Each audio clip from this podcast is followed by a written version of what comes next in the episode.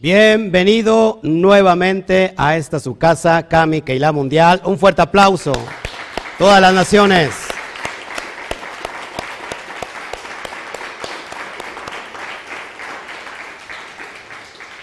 Pero que se escuche la alegría a través del aplauso. Parece que esto esté en un velorio. ¡Bravo! Bendito sea el Eterno.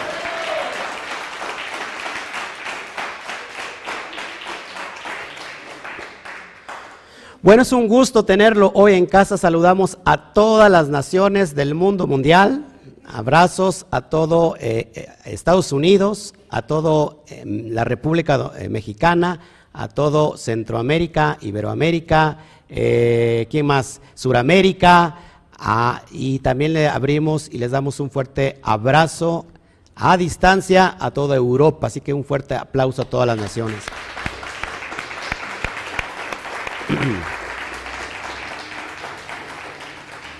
Y a la cuenta de tres, uno, dos, tres, Shabbat Shalom. Bueno. Uh.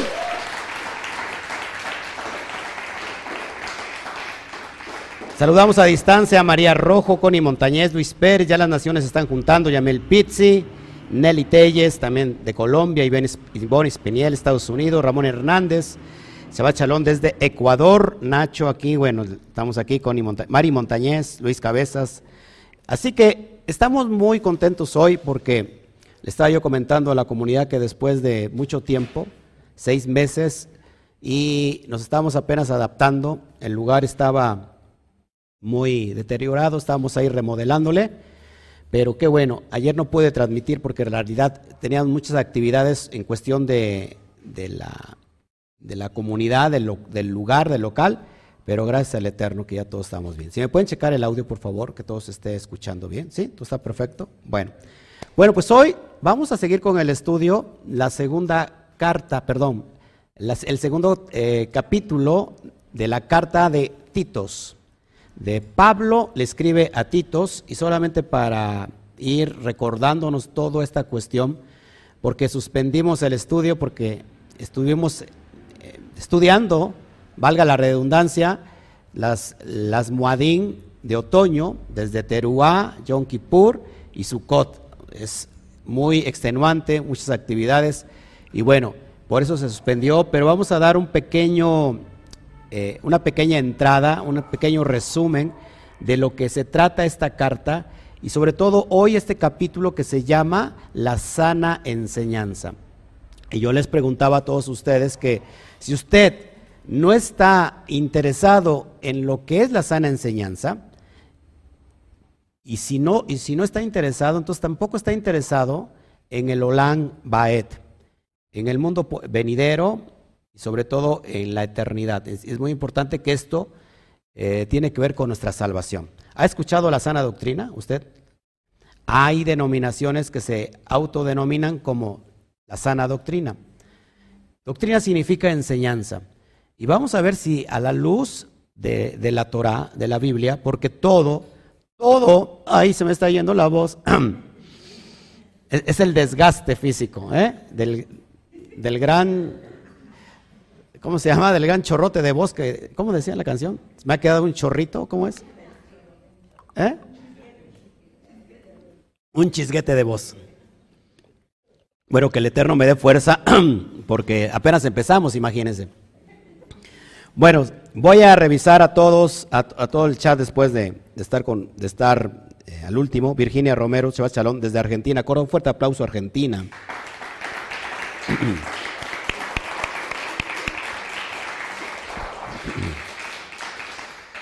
Bueno, así que es bien importante este tema. La temática del día de hoy tiene que ver con nuestra vida espiritual, con nuestra vida eh, eh, que tiene que ver con la salvación.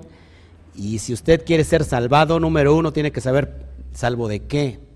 Y vamos a entender a la luz de la Torah, a la luz de la Biblia, qué es la sana doctrina, qué es la sana enseñanza. Porque no estamos aquí para ver qué dice tal denominación, porque hay muchas. ¿Cuántas denominaciones hay? Ya me quedé Yo me había quedado en más de 40 mil, pero están surgiendo cada día una nueva revelación. Eso es bien importante, porque tenemos que, que estar muy pendiente en todo lo que escuchamos, lo que vemos, lo que estudiamos. Porque de repente viene un hombre ungido, ungido de Dios, y de repente ve una revelación que no está ni siquiera acorde con todo el contexto bíblico. Y ya creó él una nueva interpretación. Y con lo, y con lo cual entonces se crea una nueva doctrina, una nueva denominación. Y ahora es esa persona que estaba en tal denominación, sale de esa denominación porque ha creado su nueva denominación. Y se crea la denominación de los Óscares, ¿no? La entrega de los Óscares 2020. Y entonces, ah, caray, y entonces, ojo aquí, ya la persona empieza a crear una nueva iglesia, una nueva secta, y así cada día se están creando nuevas divisiones a las divisiones. Por eso nosotros nos denominamos los hermanos separados, de los hermanos separados, de los hermanos separados. ¿No? Porque, eh, fíjate, eh, los católicos le nombran a los cristianos los hermanos separados. Entonces nosotros somos los hermanos separados de los hermanos separados de los hermanos separados, ¿no? Estamos muy separados y en realidad es que estamos volviendo a la esencia.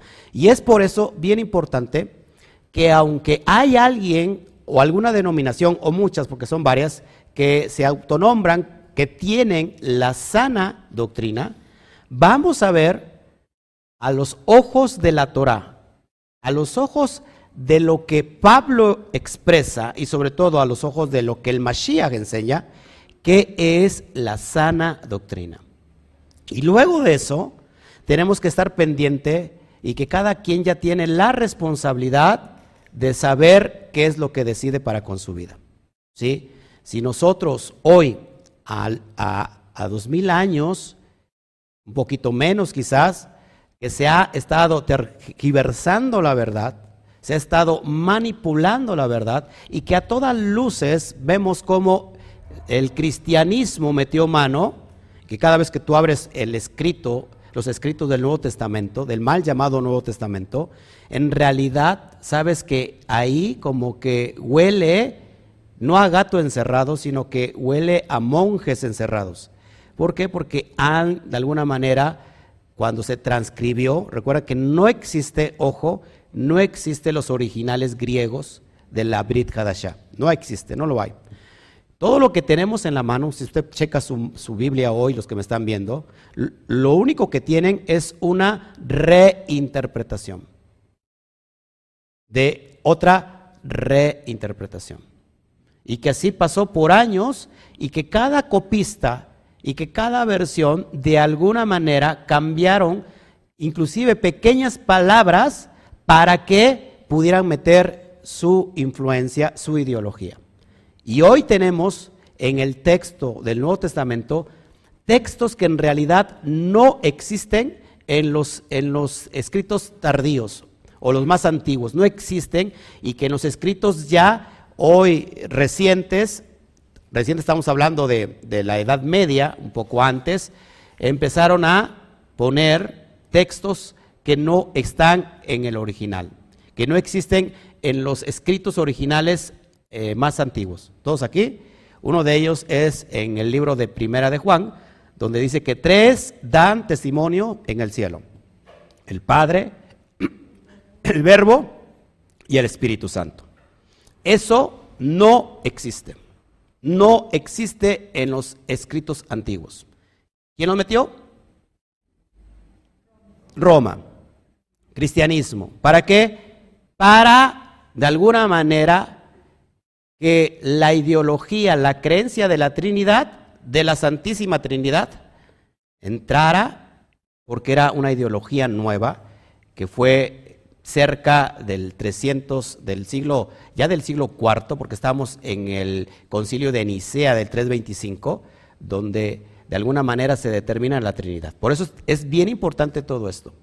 Eso enseña la Torah, no enseña eso la Torah, eso enseñó Pablo, no enseña eso Pablo, eso enseñó el Mashiach, no enseña eso el Mashiach. Es más, cuando él le preguntan en Marcos, ¿Cuál es, cuál, en qué crees tú? ¿Cuál es la declaración? ¿Qué dijo? Amarás a Adonai, tu Elohim, con toda tu mente con toda tu fuerza. Citó el Esma Israel. Esma Israel, Adonai Elohim, Adonai Echad. Hoy Israel, Adonai Elohim, Adonai es uno y único. Es lo que significa. Entonces, desde esa perspectiva es que nosotros nos interesa indagar sobre todo en estas fuentes que tenemos prácticas, que gracias al Eterno, que la historia quedó resguardada y esa no se cambió, esa está resguardada y hoy están saliendo nuevos hallazgos. Gracias al Eterno tenemos los rollos del Qumran y los rollos del Qumran tenemos mucha información sobre textos que, que quedaron altamente resguardados y que hoy se han estado restaurando desde, eh, desde que, fíjense qué, qué ideal esto, que los rollos se descubren en el 1948, precisamente cuando a Israel se le regresa el Estado.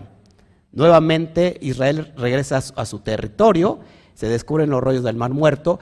Desde ese tiempo, para, desde los 80 para acá, hemos tenido los primeros eh, vestigios de restauración. Hoy está avanzando eso horrores. Y es importante que toda la historia esté escrita y que muchos de nosotros no nos gusta indagar en la historia y solamente comemos lo que nos, lo que nos dan los pastores, lo que nos dan los líderes. Y, y es que nosotros nos hemos mal acostumbrado y somos muy flojos. Somos muy flojos porque no leemos. Nos gusta ver, nos gusta escuchar, pero en todo el mundo es muy poquito los que les gusta la lectura, porque la lectura aburre. Por eso cuando la persona no lee, pues se aburre. Dígale al de junta, no se aburra. Sí, porque se aburre, ¿no? Entonces, ojo aquí, el que no conoce la historia, eh, esto grábeselo, el que no conoce la historia está condenado a repetirla. El que no conoce la historia está condenado a repetirla.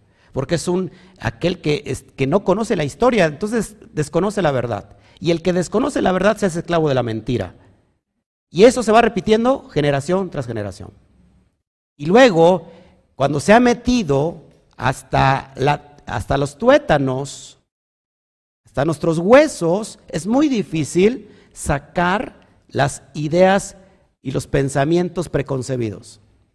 Mamá y papá se les dijo que eran tres y que era esto y que era aquello. Y a los papás de mis papás se les dijo lo mismo y eso fue repitiendo y fue y pasó de genética en genética. Y a nosotros, como nos dieron todo licuadito, ya no nos interesa. Es más, ¿cuántos de ustedes pusieron en duda su fe? Levante la mano. Yo, yo muchas veces puse en duda mi fe. Estoy hablando del pasado. Y había cosas que no entendía. No tenían patas, ni pies, ni pico. ¿Y qué decía yo? ¿O qué decíamos? Pues yo no entiendo, pero yo lo creo. Eso se llama, señores y señoras, pensamientos preconcebidos, que se convierten en una estructura mental, en una fortaleza y que son difícil de derribar. Por lo cual, cuando alguien te dice, ¿sabes qué? Es que eso no existe, es que eso es una mentira, es que eso es una falacia, inmediatamente, ¿qué hacemos? Nos molestamos, nos enojamos. ¿Por qué?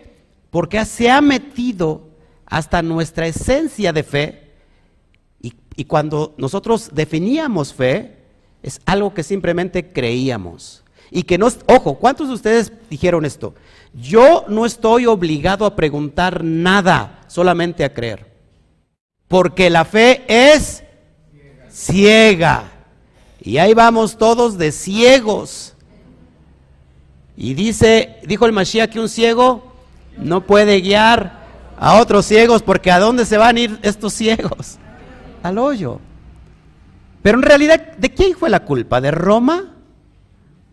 ¿O de quién fue la culpa de los líderes que de alguna manera mancillaron, lastimaron a las ovejas, ¿de quién fue la culpa? Yo creo que fue una culpa compartida. Porque hay líderes que lo conocen y que son lobos rapaces. Pero las ovejas que son honestas, honestamente creyeron en la persona que lo estaba guiando. Y se comieron todo licuadito, todo.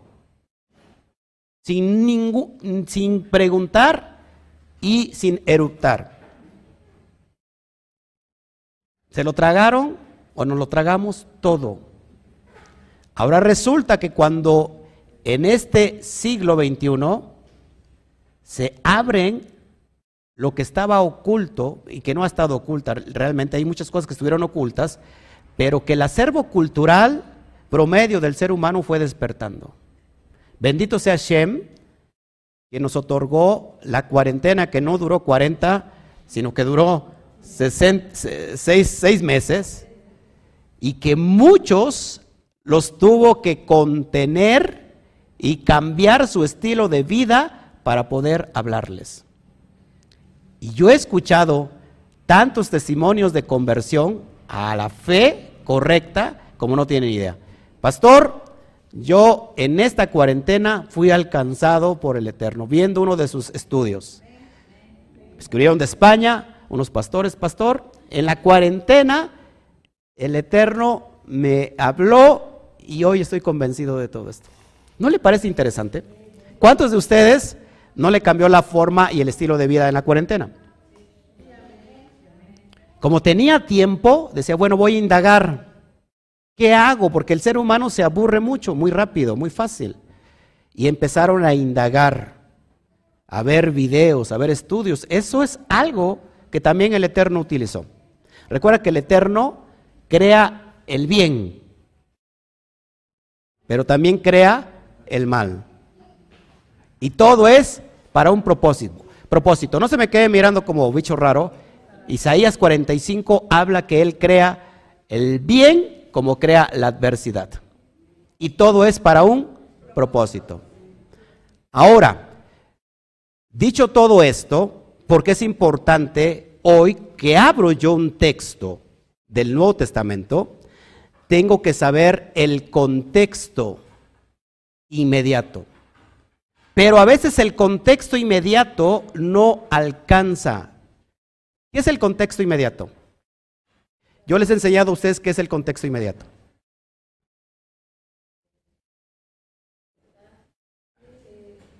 Yo creo que nos regresamos a Kinder nuevamente y nos... Contexto inmediato es un texto anterior o después. El contexto inmediato puede ser el capítulo, pero eso no basta. Tenemos que que conocer el contexto general. Apúntelo, por favor, que es bien importante. Tenemos que conocer el contexto general.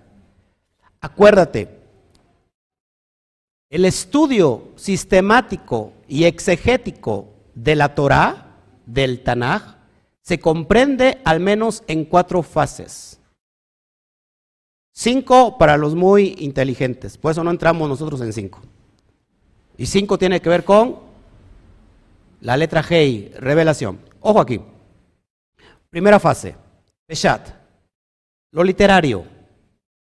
Tal como lees el texto, eso es lo que significa, literal. Después tenemos una, una interpretación más profunda. Ese se le conoce como remes. El remes es la alusión. En hebreo significa pistas. Estamos indagando Estamos añadiendo pistas, exégesis. Acuérdate, una cosa es exégesis y otra cosa es eisegesis. Y no es el cantinflas que está hablando, ¿eh? Exégesis es lo que yo, de todo el texto de la Torah, incluyo para comprender el texto. Eisegesis es lo que yo saco del texto para poder interpretarlo. Segundo nivel es remes. Tercer nivel, derash. ¿Por qué te digo todo esto? Y, tú puedes decir, ¿y a mí qué me interesa cómo la exégesis judía? Es que estamos hablando del contexto del texto de la Brit Hadashah, del Nuevo Testamento. Y ahorita voy a decirles por qué. Derash. ¿Qué significa Derash? Derash es lo que se ha conocido como, viene la palabra Derash, los ha escuchado la palabra, eh, por ejemplo, para que usted me entienda. Parábola. ¿Ha escuchado la, la palabra parábola? Bueno, parábola es un sistema de interpretación y está precisamente en este nivel Derash. Derash, que ya es más profundo todavía que el remes. Derash.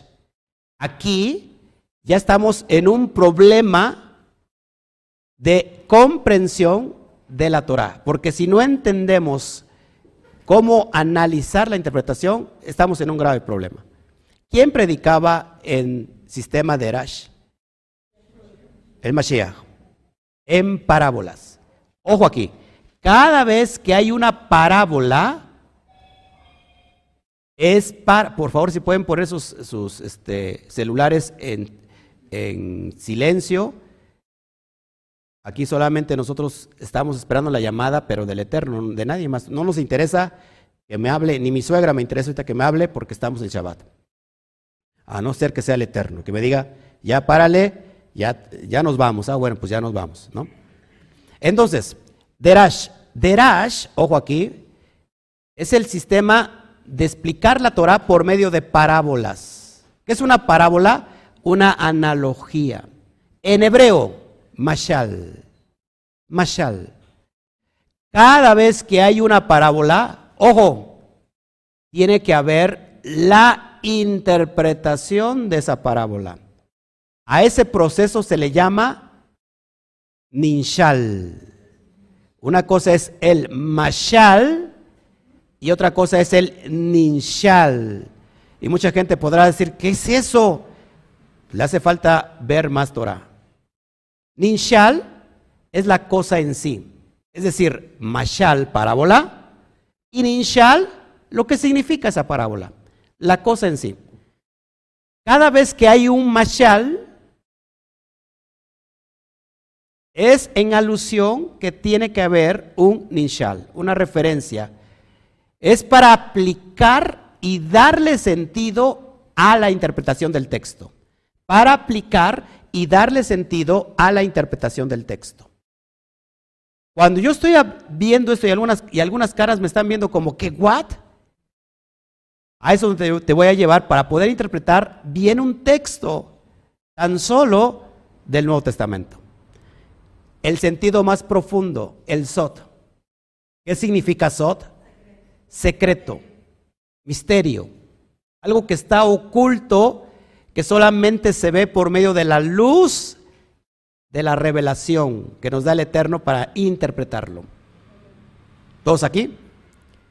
Por eso hay parábolas que para que oyendo no entiendas, para que viendo no veas porque está en un sentido sot.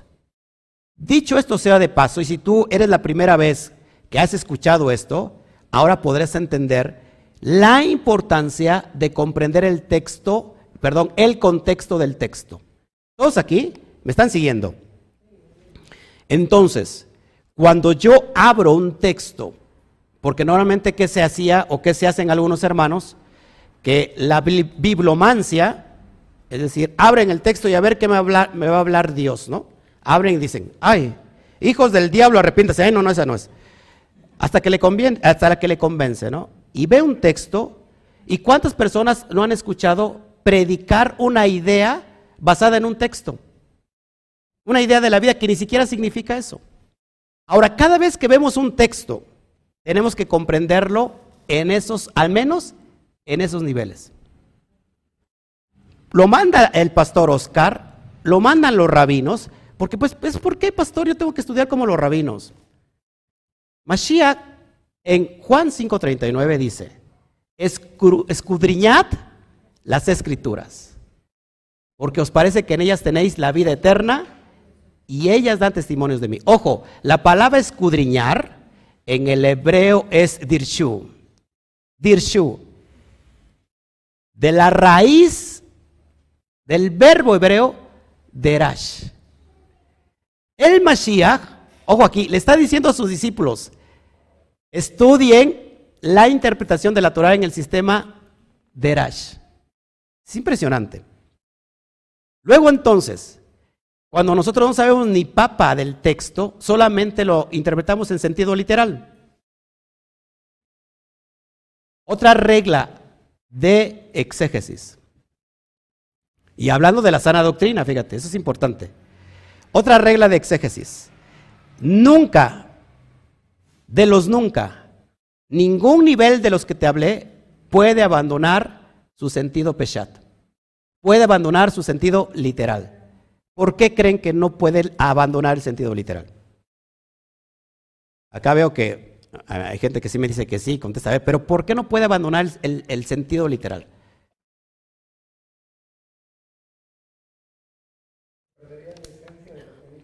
Exactamente, porque si, por ejemplo, usted está muy profundo y usted dice, wow, aquí hay algo sot, tenemos el sentido literal para no perdernos. Porque si no, entonces acabaríamos sacando cualquier cosa y ya te perdiste. ¿Te das cuenta por qué es tan correcta la interpretación de la Torah? ¿Por qué los rabinos han estudiado milenariamente así? Y es así como se puede entender hoy el texto, no solo de la Torah, no solo del Tanaj, sino del hoy llamado, el mal llamado Nuevo Testamento. Entonces, cuando yo abro un texto del Nuevo Testamento, tengo que saber en qué nivel está. Y si no, entonces nos perdemos. Vemos sobre todo el libro de Juan. ¿Cuántos de ustedes los mandaron enviar a leer el libro de Juan cuando se convirtió al cristianismo. ¿Cuántos quieren aceptar a Jesús y todo el mundo aceptó a Jesús y ya oraron por él, usted ya salvo? ¿Dónde empiezo a estudiar, pastor? Le pregunta al pastor. Y el pastor dice, por favor, empieza a estudiar el libro de Juan. Y usted abre el libro de Juan y usted no entiende ni papa. Y Juan lo manda precisamente al principio. Lo manda a Bereshit. Lo manda a empezar a estudiar toda la Torah. Y es que el sentido de Juan, el sentido con que está escrito para interpretarlo, es derash y es sod. Y si usted no sabe ni qué onda es eso, y se lo acabo de explicar, usted va a interpretar lo que le venga en mente. Y ahí tenemos a Platón interpretando a Logos como Dios. Platón filósofo griego. Porque Juan dijo 1.14 y el verbo se hizo carne y habitó en medio de su pueblo. Y ese logos estaba con Dios y era Dios. Punto cerrado, Jesús es Dios. ¿Cómo estoy interpretando? Literalmente. Cuando he violado el sistema que se tiene que interpretar al menos en Derash, en parábolas. Luego esto, esto ya lo he hablado y voy a hablar una clase profunda, pero bien profunda, sobre el autor y el escrito del libro de Juan, que no es Juan, ojo, el Talmid, no es el discípulo Juan, amado. Estamos hablando de un judío, erudito judío y conocedor en las Santas Escrituras, como es el Tanaj. Y solamente para referencia, porque yo sé que muchos se confunden con este tema, fíjense, para que entiendan más o menos cómo está este rollo y puedan eh, más o menos interpretarlo. Del, capítulo 1, del verso 1 de Juan al verso 5, está escrito en Mashal, en parábola. ¿Qué es esto?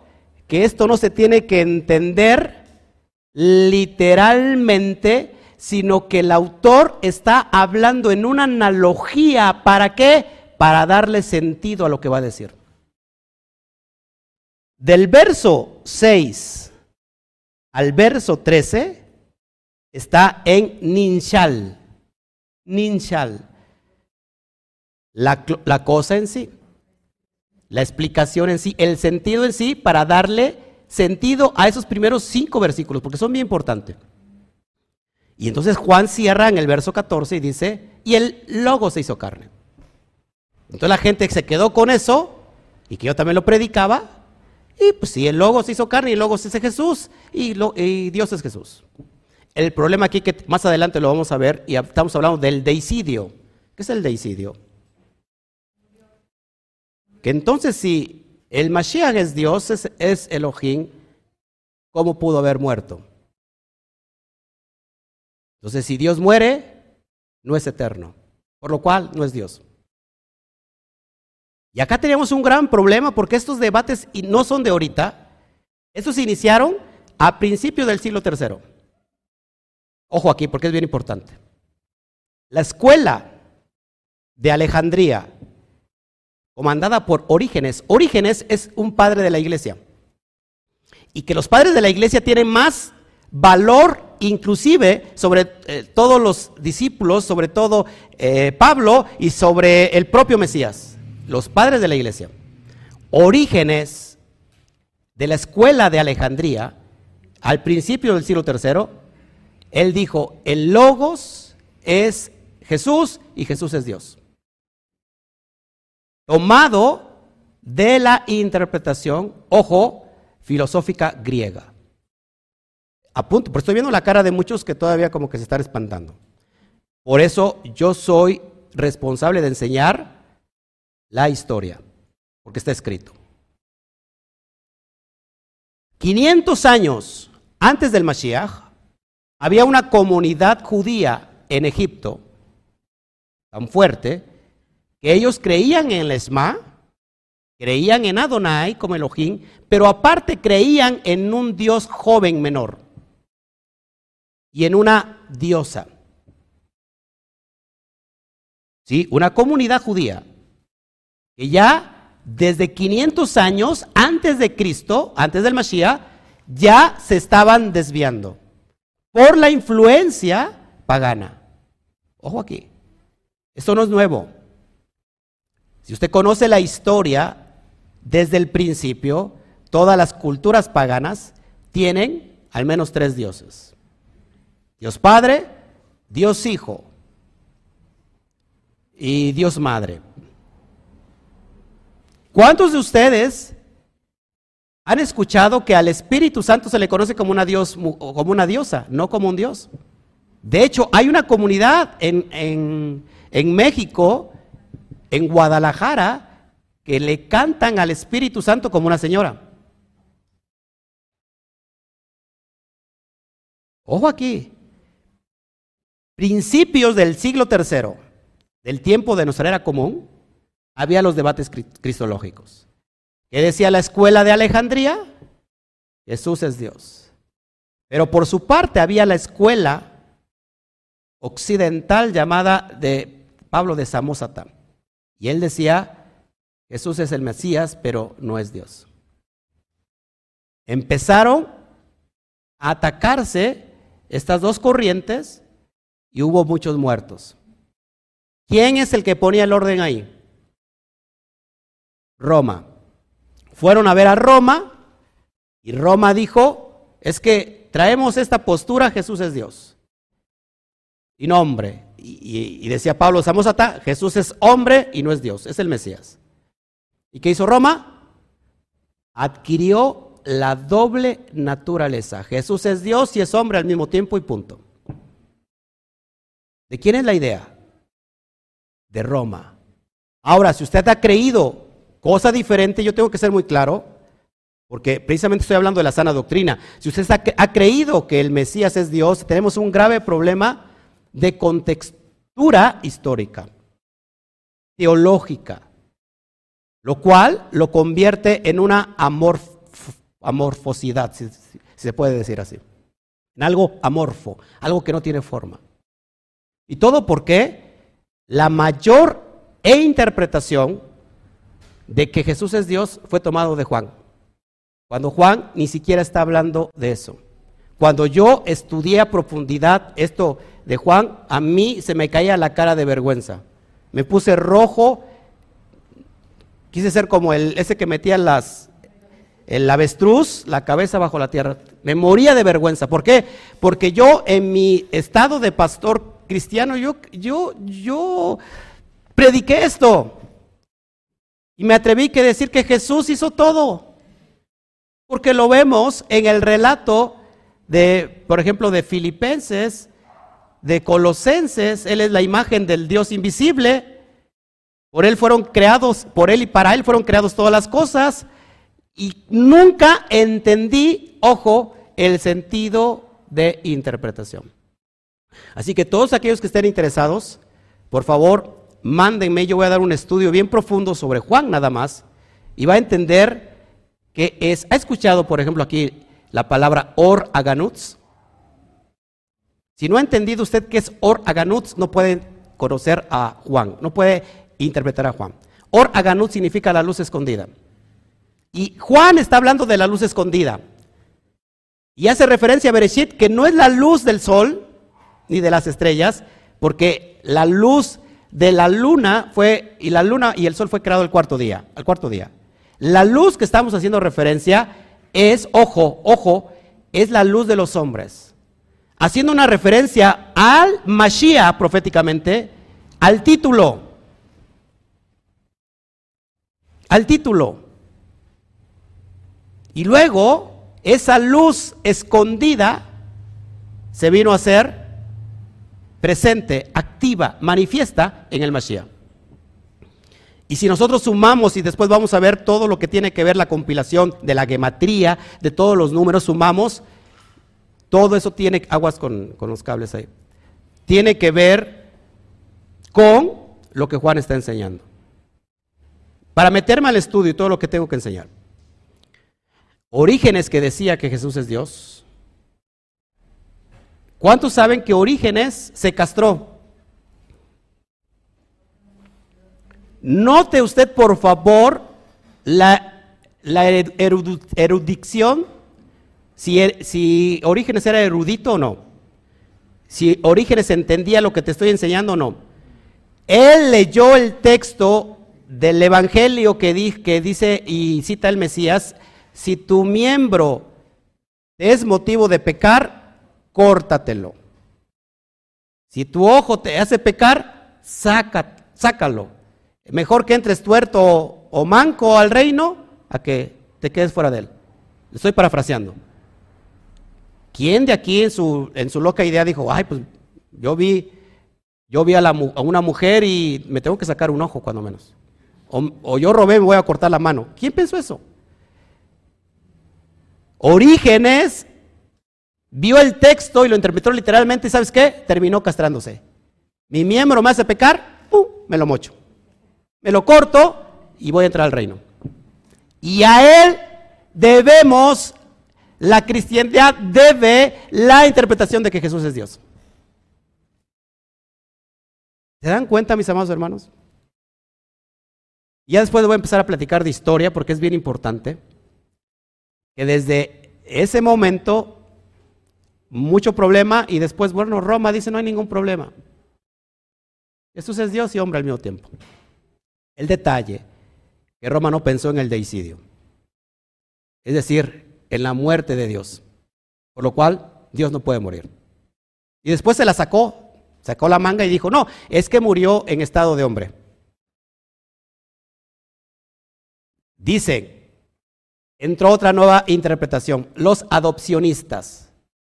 ¿Qué, interpretaba? Para, para que ya no se metieran en el problema de que Dios había muerto, nos vamos a inventar algo bien padre. Y dijeron, vamos a decir que Jesús es Dios, pero en el tiempo del martirio, el Espíritu Santo lo abandonó. Y en ese momento murió. Y después de que murió, otra vez el Espíritu Santo lo adopta. Ya, con eso le cerramos la boca a todos aquellos que estaban diciendo, no, no es así. Por eso tenemos la Iglesia Católica el credo. Creemos en un solo Dios. Ayúdeme, ayúdeme, porque yo no me lo sé. Padre Todopoderoso, Creador del cielo y de la tierra, de todo lo visible y lo invisible.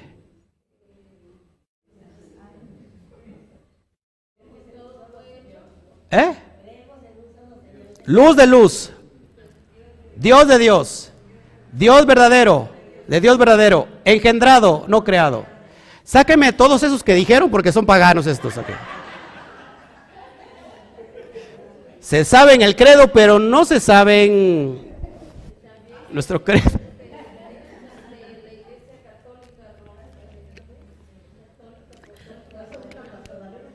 En una santa iglesia católica romana, apostólica y romana. Ojo aquí, amados hermanos, nos reímos y no lo sabemos porque eso fue metido desde, desde pequeños, hasta el tuétano. Ahora, visto todo esto, se dan cuenta por qué nosotros no podemos interpretar un texto aislado. Porque entonces, ojo, ojo, yo sé que me estoy alargando en la introducción, pero que es que es bien importante. Ojo. Y si, y si no le gusta a usted, pues cámbiele, cámbiele de canal y váyase a, a un lugar donde ahí le hablen bonito y digan, ay, sí, que mi, creo en mi fe y que nadie me la quita. Ojo aquí. Si nosotros no somos responsables desde ahorita de enfrentarnos a nuestra creencia que adquirimos en Roma, Usted está batallando con un falso ídolo, con un becerro de oro. Y si usted cree, pretende que porque está en las raíces hebreas y está guardando la Torah, y no importa que tenga un becerro de oro, usted piensa que por eso ya está en el camino verdadero, déjeme decirle que está usted en demanda porque eso es reo de muerte. Una de las esposas de Jacob se fue, debajo de sus faldas se llevó un ídolo. ¿Y qué pasó? Murió. Suena muy bonito, nuestras creencias. ¿Por qué? Porque nos dieron sentido a nuestra vida cuando andábamos fuera de la verdad. Pero no por eso significa que porque es bonito, tiene que ser verdadero. Cuando uno no expande la mente, se queda uno pequeño. La mente se hizo para usarse. Es como un paracaídas. ¿Quién diablos se atreve a echarse de un paracaídas volando desde un avión y dice, pues yo me aviento y no abro el paracaídas? ¿Qué hace usted? Abre el paracaídas. La mente es como ese paracaídas. Si usted no lo abre, usted va directo a la muerte. Y ahora, mi responsabilidad, y yo por eso estoy siendo atacado, es enseñarte la verdad. Si esto te duele, no le cambies, por favor.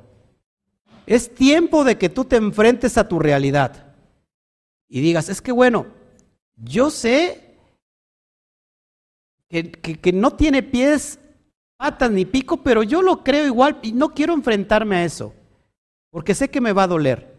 Preferible esto te duela a que no te mate. Prefiero herirte con la verdad que matarte con una mentira. No sé si me explico. Ya los veo como tristes a todos.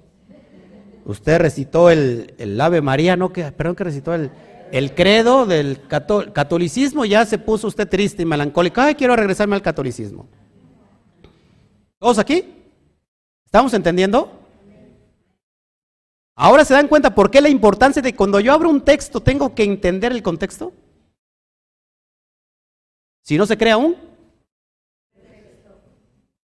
Ok, vámonos entonces por favor a capítulo 2 de Titos.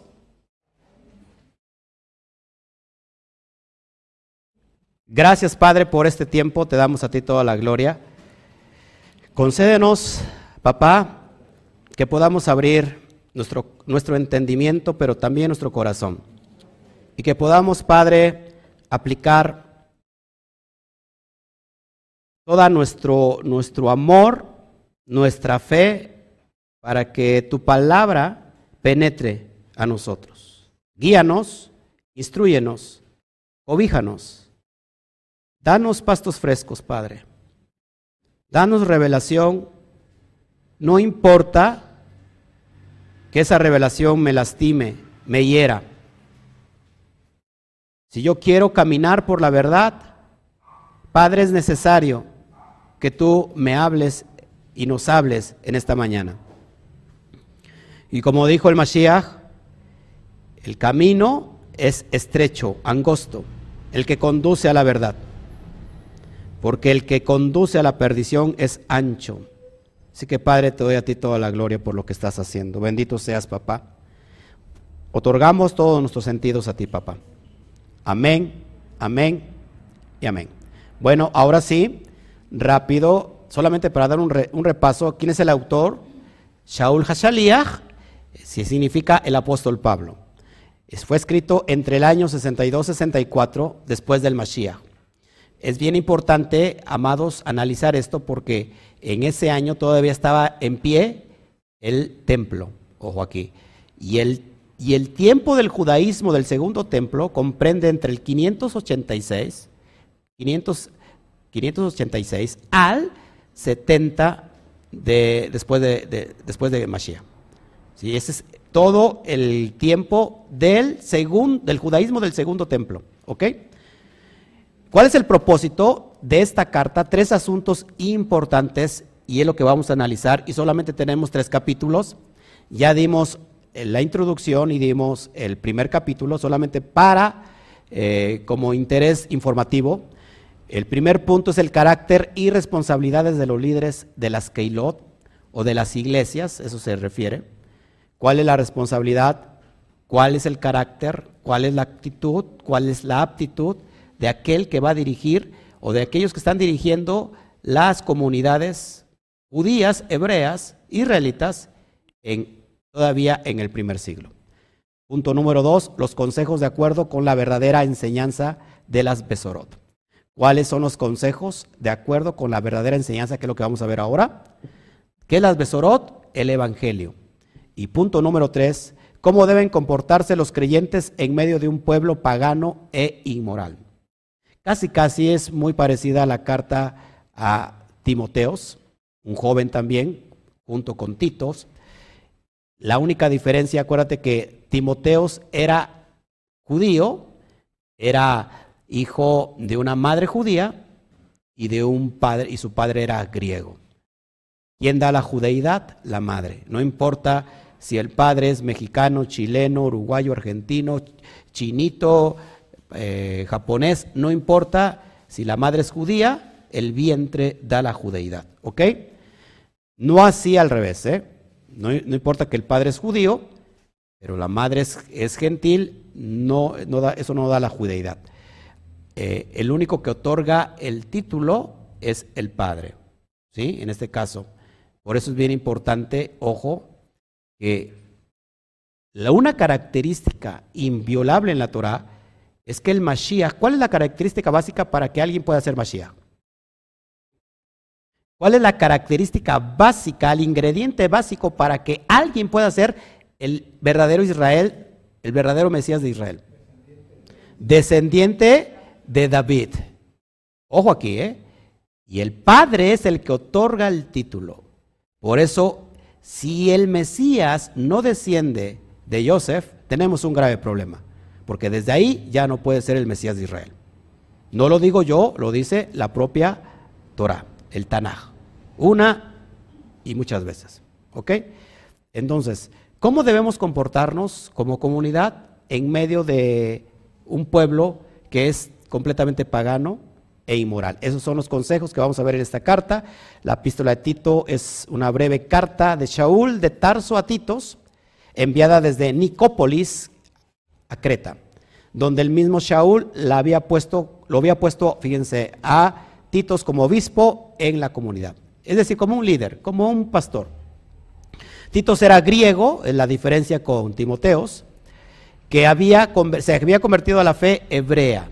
Ojo aquí, estamos viendo la conversión de que de los griegos, y acuérdense que el término griego no es exclusivo a que era griego. Griego también se le llamaban a judíos que se habían helenizado. A tal grado, ojo, a tal grado que era su helenismo, su, su ¿cómo se llama? Su mezcla con los griegos, que se le llamaban griegos aunque fueran judíos. Y tenemos un texto, o tenemos eh, un contexto histórico, que en el 250 antes de Mashiach, se manda eh, a, ¿cómo se llama? Se me olvida siempre la palabra, a traducir la Biblia hebrea al griego. ¿Por qué? Por los judíos de Alejandría. Judíos que se fueron, ¿dónde está Alejandría? En Egipto, ojo, en Egipto, la ciudad se llama Alejandría en honor a quien? Alejandro Magno. En el 250 antes del Mashiach, ojo aquí, 250 antes del Mashiach, había una comunidad judía que se le conocía como los griegos.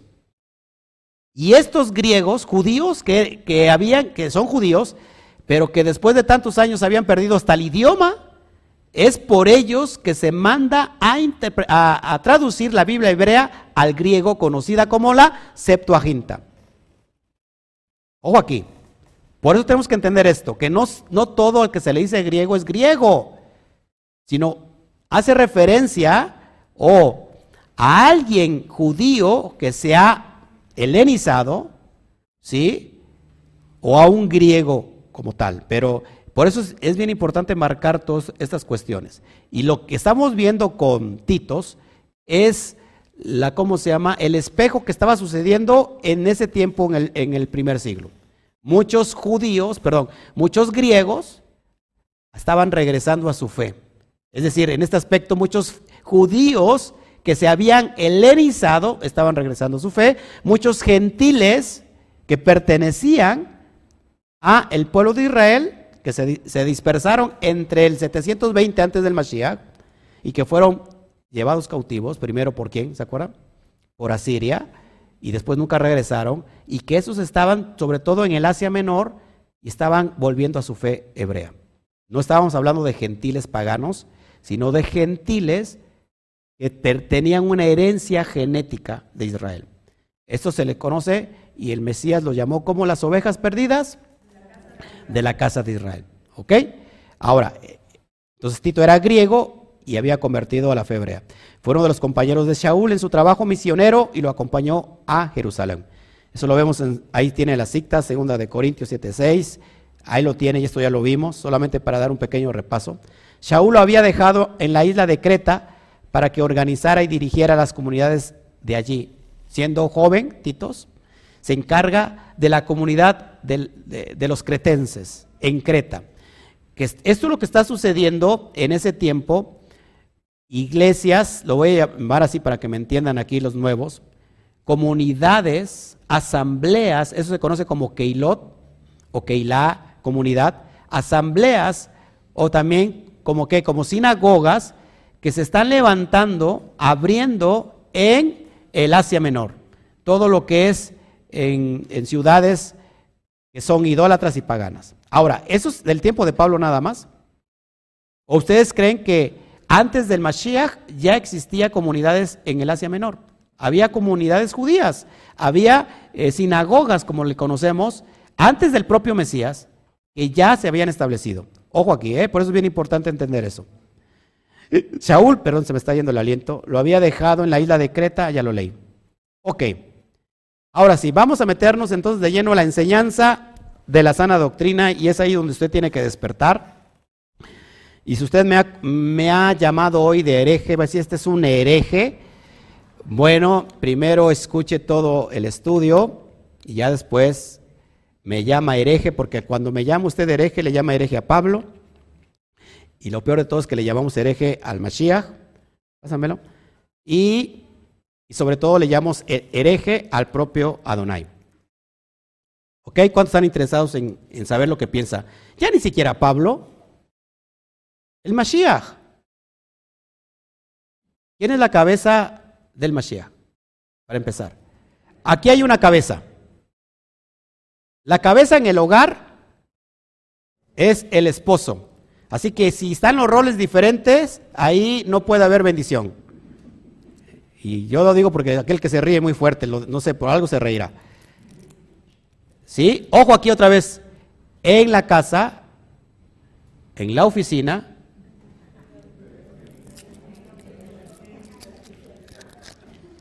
tenga usted vitacilina. En la casa la cabeza es el varón. En la comunidad la cabeza es el pastor, el roe, el obispo, el dirigente. ¿Quién es la cabeza del hombre? El Mashiach. Está escrito. ¿Y quién es la cabeza del Mashiach? El Eterno, el Padre. ¿Sí? Ahora, si la cabeza de nosotros es el Mashiach, ¿qué te parece? ¿Por qué no vamos directamente a la cabeza? Es el Eterno, el Padre. Vamos a ver qué dice el Eterno. ¿Estás, conmigo? ¿Cuántos ¿Qué pensamiento tan locos de alguno que dijera, es que el Mashiach no se sujeta al Padre? ¿Creen que ustedes que el Mashiach no se sujetó, sujetó al Padre? Ahora, si no se sujetaría, ¿no sería el Mashiach? Así de fácil, tan práctico como eso. ¿Por qué nos hacemos tantas bolas? Vamos a abrir ahora, entonces, Verso 1. Verso 1 de Titos 2 y vamos a ir estudiando verso por verso. Pero tú, le está hablando a Tito, habla lo que está de acuerdo con la sana doctrina. ¿Qué es la sana doctrina? Bueno, pues si usted nos echó toda la introducción, que nos llevamos casi media hora con eso, la sana doctrina si, se, se traduce como doctrina es enseñanza, así de fácil, la sana enseñanza. Pablo le está diciendo a un discípulo de él, suyo de él, a Titos, que enseñe de acuerdo con la sana enseñanza. Por supuesto, la enseñanza que le enseñó Pablo. Y Pablo, ojo, si el Mashiach no pudo enseñar algo diferente al Padre porque es su cabeza, tampoco Pablo pudo enseñar algo diferente al Mashiach, no sé si está de acuerdo conmigo. Porque si Pablo enseñaba algo de acuerdo al de algo que no está de acuerdo con el Mashiach, tampoco sería un apóstol, un enviado. Todos aquí. Ahora, ¿qué enseñó? ¿Qué enseñó Pablo? Vamos rápido a Gálatas capítulo 1, por favor, acompáñame. Espero mucho, mucha su comprensión de todos los que nos están viendo. Yo sé que son estudios largos, pero nos debe de interesar mucho la cuestión del contexto, porque si no se vuelve un tremendo pretexto. Gálatas, capítulo 1. Me han robado el, libro de Gálatas, es, impresionante. Gálatas, capítulo 1.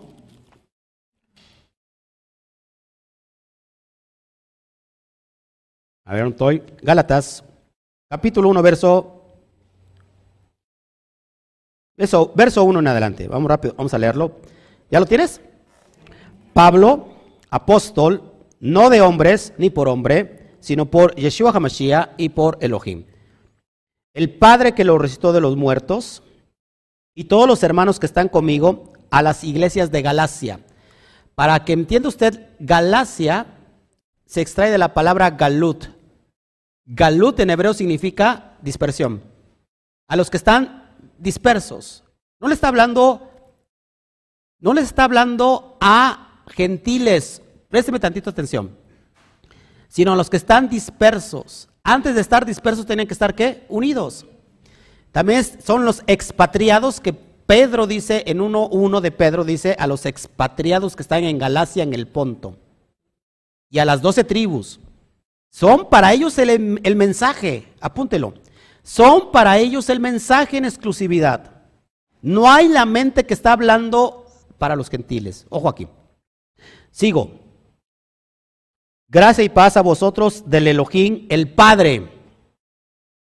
Ojo, hace la separación y de nuestro rabí, nuestro Atón, Yeshua HaMashiach. Verso 4, el cual se dio a sí mismo por nuestros pecados para librarnos del presente siglo, Olán Ase, el Olán Ase, presente siglo, malo, conforme a la voluntad de nuestro Elohim y Padre una vez más señalando, ¿Quién es nuestro Elohim? El Padre. ¿Quién es la cabeza? El Padre. A quien sea la gloria por los siglos de los siglos. Amén. Verso 6. Estoy maravillado de que tan pronto os hayáis alejado del que os llamó por la gracia del Mashiach para seguir un evangelio diferente. Que no que haya otro, sino que hay algunos que os perturban y quieren pervertir el evangelio del Mashiach. Mas si aún, mas si aún nosotros o un ángel del cielo os anunciare otro evangelio diferente al que os hemos anunciado, ¿será qué? Anatema. ¿Qué, ¿Qué significa anatema? Cosa maldita. Como antes hemos dicho, también ahora lo repito, si algunos predica diferente evangelio del que habéis recibido, sea anatema. Y para entender a Pablo, mis amados hermanos, porque hay muchos que no entienden a Pablo y lo que interpretan literalmente lo aplican. Si Pedro, ¿quién era Pedro? Simón Bar Simón Barjoná, Pedro, jefa. Pedro era un apóstol. Pablo creció a los pies de Gamaliel. ¿Quién era Gamaliel? El nieto de Gilel. Erudito. Pablo, erudito. Gamaliel, erudito. Pedro no creció a los pies de Gamaliel, pero creció a los pies de quién? Del rabino Yeshua HaMashiach. Fíjate lo que el mismo Pedro dice de Pablo. Vamos a primera de Pedro. ¿Por qué tengo que citar todo esto? Porque si no, no vamos a entender absolutamente nada y alguien antes de que me ataque y me diga, es que acá dice así, es que no dice, vamos a ver primero, vamos a ver primero si, si usted está de acuerdo. A ver, déjame decir,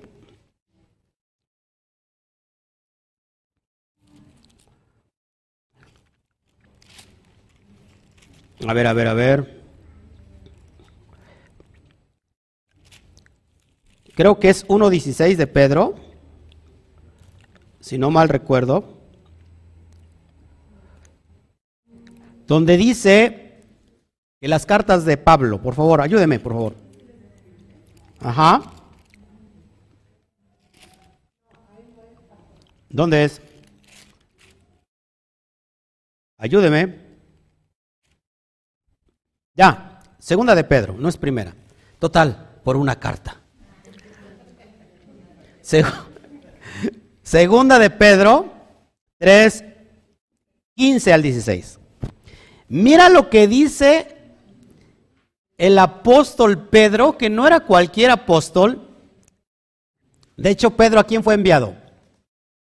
¿A qué grupo? A los judíos. Y alguien que es enviado a los judíos ¿Tiene que saber Torah o no? Demasiada. Ahora, Pablo era un erudito, ¿eh? Pero no los envía con los judíos, los envía con los gentiles, hablando en la cuestión de los expatriados, ¿eh? Fíjate lo que dice Pedro de Pablo.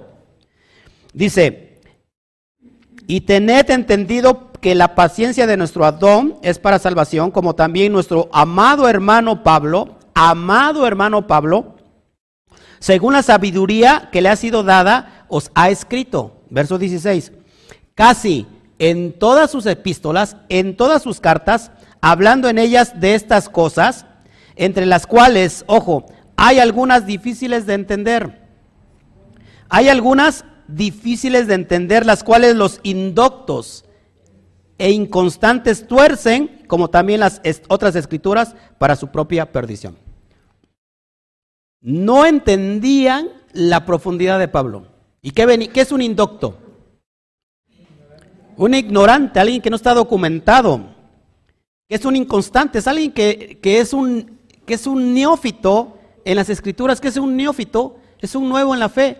Alguien que no sabe el contexto y viene, ah, mira lo que dice Pablo está en contra de la ley. Pablo está en contra de la circuncisión. Pablo está en, corta, en contra de su suegra. Porque no podían entenderlo si el propio Pedro dice, ¿sabes que este tipo está grueso. Está grueso de entenderlo. El propio Pedro, imagínate, a dos mil años de diferencia viene un teólogo cristiano y desbarata a Pablo. desbarata con los argumentos que dice él, ¿no? Que dice el teólogo. Y pone en la boca y en la pluma de Pablo algo que él nunca expresó. Por eso es bien importante. Ahora sí, seguimos avanzando. La sana doctrina que, les, que aplica Pablo no es otra cosa que lo que está escrito, ojo, en la Torah y en el Tanaj. ¿Qué es? Las promesas de redención. No es otra cosa que la salvación. Es unificar rápido el resumen de todos los profetas, de todos los hombres, los Ish Elohim, los varones de Dios, que están escritos en el Tanaj. ¿Cuál es la síntesis de todo el Evangelio? El Padre va a unificar lo que se dividió. Se dividió Israel en dos, casa del norte y casa del sur, casa de Israel, casa de Judá, casa de Efraín, casa de, de Judá, y va a unirlo, el propósito es de unir a eso que se dividió en uno. Y eso se le conoce como las promesas de redención dadas a Israel. ¿Desde cuándo? Desde Abraham, desde Isaac y desde Jacob. Eso tiene que ver todo el Evangelio. Si alguien está interpretando fuera de todo eso, está completamente errado. Preguntámonos al Mashiach. ¿Qué mensaje predicó el Mashiach? ¿El, mensaje del Mashiach fue diferente a lo que está escrito en la Torah? Apúntelo. Mateo 5, 17 al 19. Y Mashiach contesta, Mashiach, estás en contra de la Torah, predicas en contra de la Torah. Y él dice, yo no he venido a abrogar la ley ni los profetas. No he venido a abrogar. Abrogar significa quebrar, cancelar, quitar. He venido a cumplir. Y ahorita va a entender por qué mucha gente dice, es que sí, sí, sí, dice eso, pero ya lo vino a cumplir y ya no lo cumplo yo. Y vamos a ver este capítulo que está encomendado a Titos. Si es de eso se trata, de que como él ya lo cumplió, nosotros no tenemos que hacer absolutamente nada. Ojo aquí, porque muchos lo han interpretado así. Él ya lo cumplió. Y no sabe que cumplir es un hebraísmo. La palabra cumplir en, en el tiempo, en el primer siglo, es, un hebraísmo que significa e interpretar correctamente la Torah. Ahora, dicho eso, ¿cuál es la sana doctrina? La sana enseñanza. ¿En el tiempo de Pablo estaba escrito el Nuevo Testamento? No. ¿En el tiempo del Mashiach estaba escrito el Nuevo Testamento? Never, no. ¿A qué escrituras se está refiriendo Pablo? Pedro.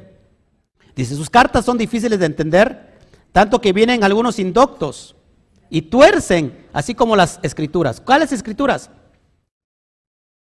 El Tanaj. Todo el Nuevo Testamento está enfocado al Tanaj. ¿Qué es el Tanaj? Viene de, tres palabras, Torah, Nevin y Ketubin. Por eso se llama Tanaj, T-N-K. Torah, Nevin, profetas, Ketubin, escritos.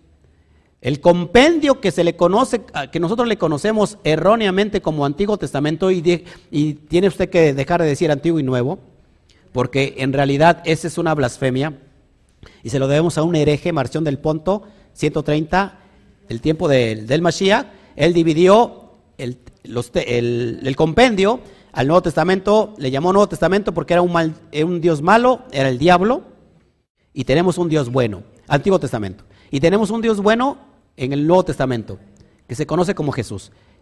El diablo es el del, el del Antiguo Testamento y el bueno, que es Jesús, es el del Nuevo. A él le debemos eso. Por eso que el Mashiach, cuando viene a interpretar correctamente la Torah, ¿por qué la viene a interpretar correctamente? Porque había una interpretación errónea. Supongamos que en la mesa tengo la Torah. Bueno, sí la tengo. Pero supongamos que tengo los rollos de la Torah que se compenden con cuántos misbot, cuántos mandamientos?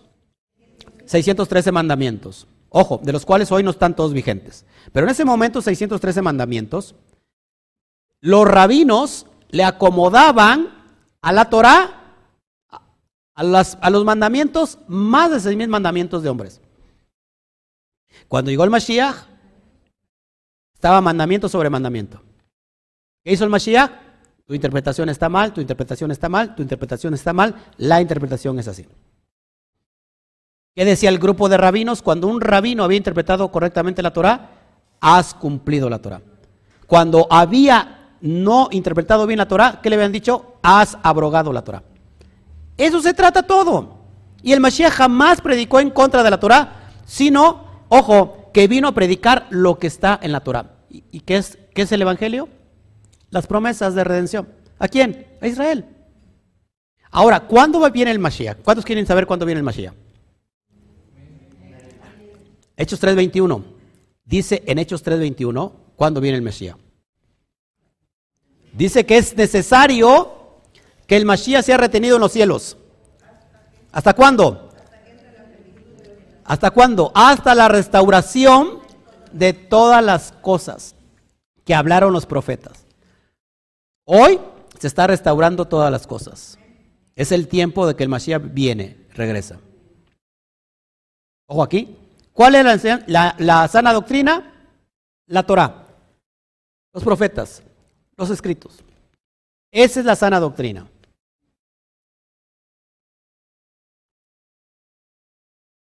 Me viene a la mente que Marción del Ponto trajo la teoría del reemplazo. ¿Qué es la teoría del reemplazo?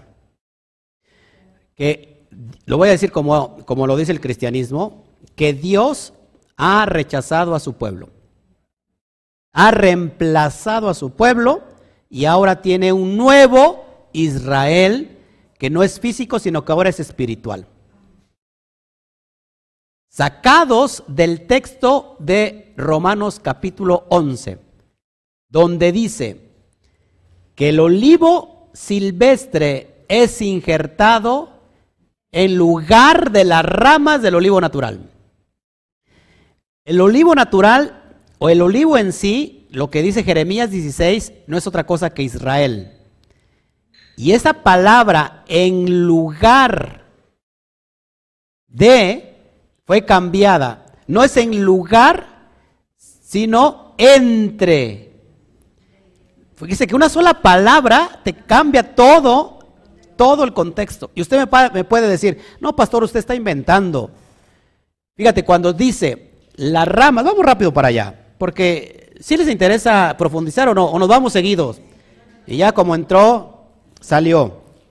Romanos 11, por favor, porque si no, estamos nosotros, no estamos dando al, clavo, al clavo.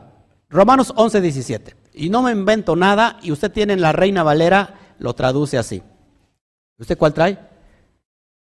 Código real. Bueno, ojo, fíjense, ¿cómo dice? Pues si algunas de las ramas fueren desgajadas, y tú, siendo olivo silvestre, has sido injertado en lugar de ellas, y has sido hecho participante de la raíz y de la rica savia del olivo, no te jactes contra las ramas, y si te jactas sabes que no sustentas tú a la raíz, sino la raíz a ti. Ojo aquí. De aquí la interpretación viene la teoría del reemplazo. ¿Ya ves cómo dice aquí, cómo dice en tu reina Valera? Fuiste injertado, es decir, el olivo silvestre son los gentiles, ahora fueron injertados en lugar del pueblo de Israel. Ya somos el nuevo Israel. Aleluya. Así decíamos, ¿no? Israel va a ser juzgado. Ahora que venga, ya, ya está, me están llamando la atención ahí. Ahora que venga el Mashiach, ahora que venga qué? El, el arrebato, nos vamos a ir todos. Aleluya. ¿Y quién se va a quedar? Israel, lero, lero, lo va, va a ser juzgado. Eso creíamos. Eso se le conoce como la teoría del reemplazo. Y déjame decirte qué triste que el Eterno ni tuvo la idea ni reemplazó a su pueblo. De hecho, de eso se trata las promesas de redención. Pastor, usted está inventando. Ah, porque usted, acá dice mi Biblia que en lugar de, te lo contesta Pablo, Romanos 11.1. Fíjate qué dice. Le preguntamos a Pablo. Pablo, ¿el Eterno ha rechazado a su pueblo? Fíjate qué dice Pablo. Digo pues, verso 1 del 11. ¿Ha desechado Elohim a su pueblo? En ninguna manera. Porque también yo soy israelita de la descendencia de Abraham, de la tribu de Benjamín. Se lo contesta Pablo, ahí mismo en Romanos 11. ¿Para qué le hacemos tanta bola? ¿Por qué? Porque no leemos. No ha rechazado a su pueblo. De hecho, está tan vigente el pacto que en Jeremías 31, 31 habla del nuevo pacto de la nueva alianza, del Nuevo Testamento, si lo quieres llamar. Y así lo dice en la Reina Valera. Jeremías 31, 31 dice, ojo aquí, he aquí, dice Adonai que haré nuevo pacto, nuevo pacto, nueva alianza, Brit Hadashah, con la casa de Israel y con la casa de Judá. ¿Entraron los gentiles ahí? Ni aparecen. No existe tal cosa. Cuando Yeshua levantó la copa en Mateo, esta es la copa que representa el nuevo pacto. Es la sangre derramada por sus pecados para su salvación. Está, citando Jeremías 31, 31. Y está, está en Pesaj, está cenando Pesaj.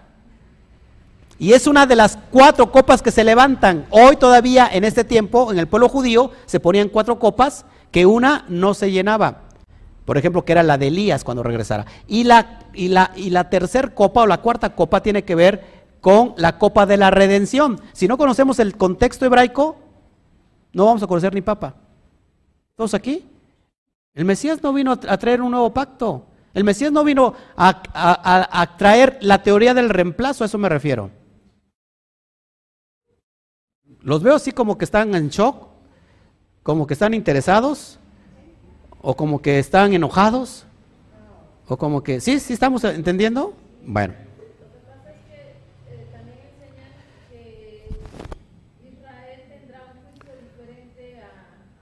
Ah, lo que, lo que está diciendo aquí que Israel tendrá un juicio diferente de lo que se enseña, no. De hecho, lo primero que se quita del trigo es la cizaña y se deja el trigo. O sea que si los hermanos cristianos se van a ir, pues entonces déjeme decirle que entonces son la cizaña, porque es lo primero que se quita del trigo.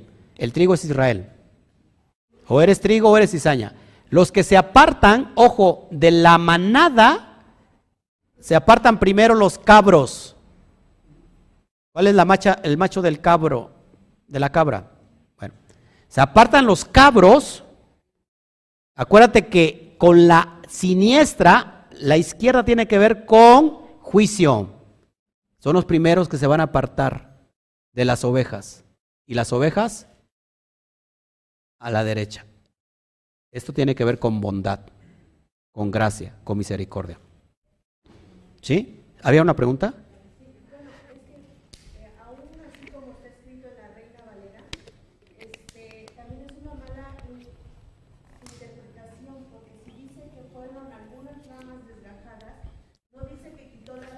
Claro.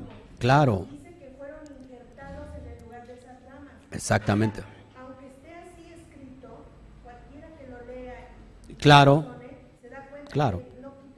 Claro, sí, porque Sí, porque le está diciendo, no, no, no se, no se eh, exalte, no se, se ensoberbezca, no se crean más. Ustedes fueron injertados contra naturaleza, porque saben que no se puede, no se puede injertar algo, es contra naturaleza. ¿Hasta cuándo? Dice Pablo, hasta el tiempo de la plenitud de los gentiles, hasta que haya entrado la plenitud de los gentiles. Por eso se ha endurecido en parte Israel. ¿Cuál es esa parte que está hablando Pablo a los judíos? Se les ha endurecido ¿Hasta cuándo? Hasta que hayan entrado los gentiles. Toda la plenitud de los gentiles, la palabra plenitud de los gentiles es Melo Hagoín, que es la promesa que da, acuérdense, ¿quién da la promesa? Jacob da la promesa a quién? A los hijos de Joseph aguas, a los hijos de Joseph. ¿Todos aquí? No se me distraiga. ¿Todos acá? Bueno, seguimos adelante. Vamos a avanzar y yo voy a estar contestando todas las preguntas. Verso 2.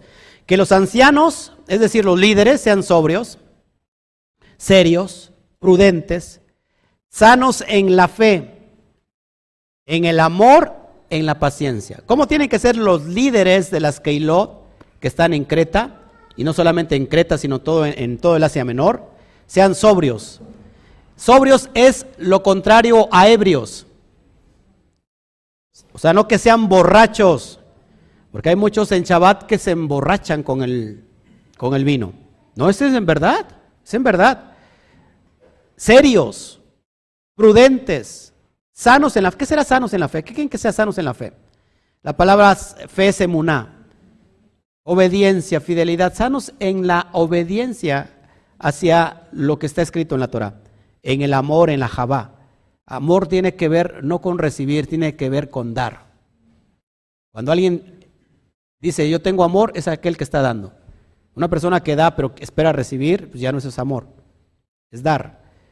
En la paciencia, es tener paciencia, es decir, esperar en el eterno. Verso 3. Las ancianas, es decir, las líderes, asimismo sean que reverentes en su porte, no calumniadoras, no esclavas del vino, o sea que también había borrachas, maestras del bien. No, como acá tengo una hermana que se toma todo el vino completo y ya no dejó nada.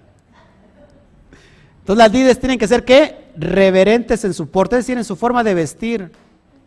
No calumniadoras, no que anden en el chisme, calumniándome. ¿Qué es, qué es la calumnia? Apunten en el hebreo, que se, está bien, bien, este, ¿cómo se llama?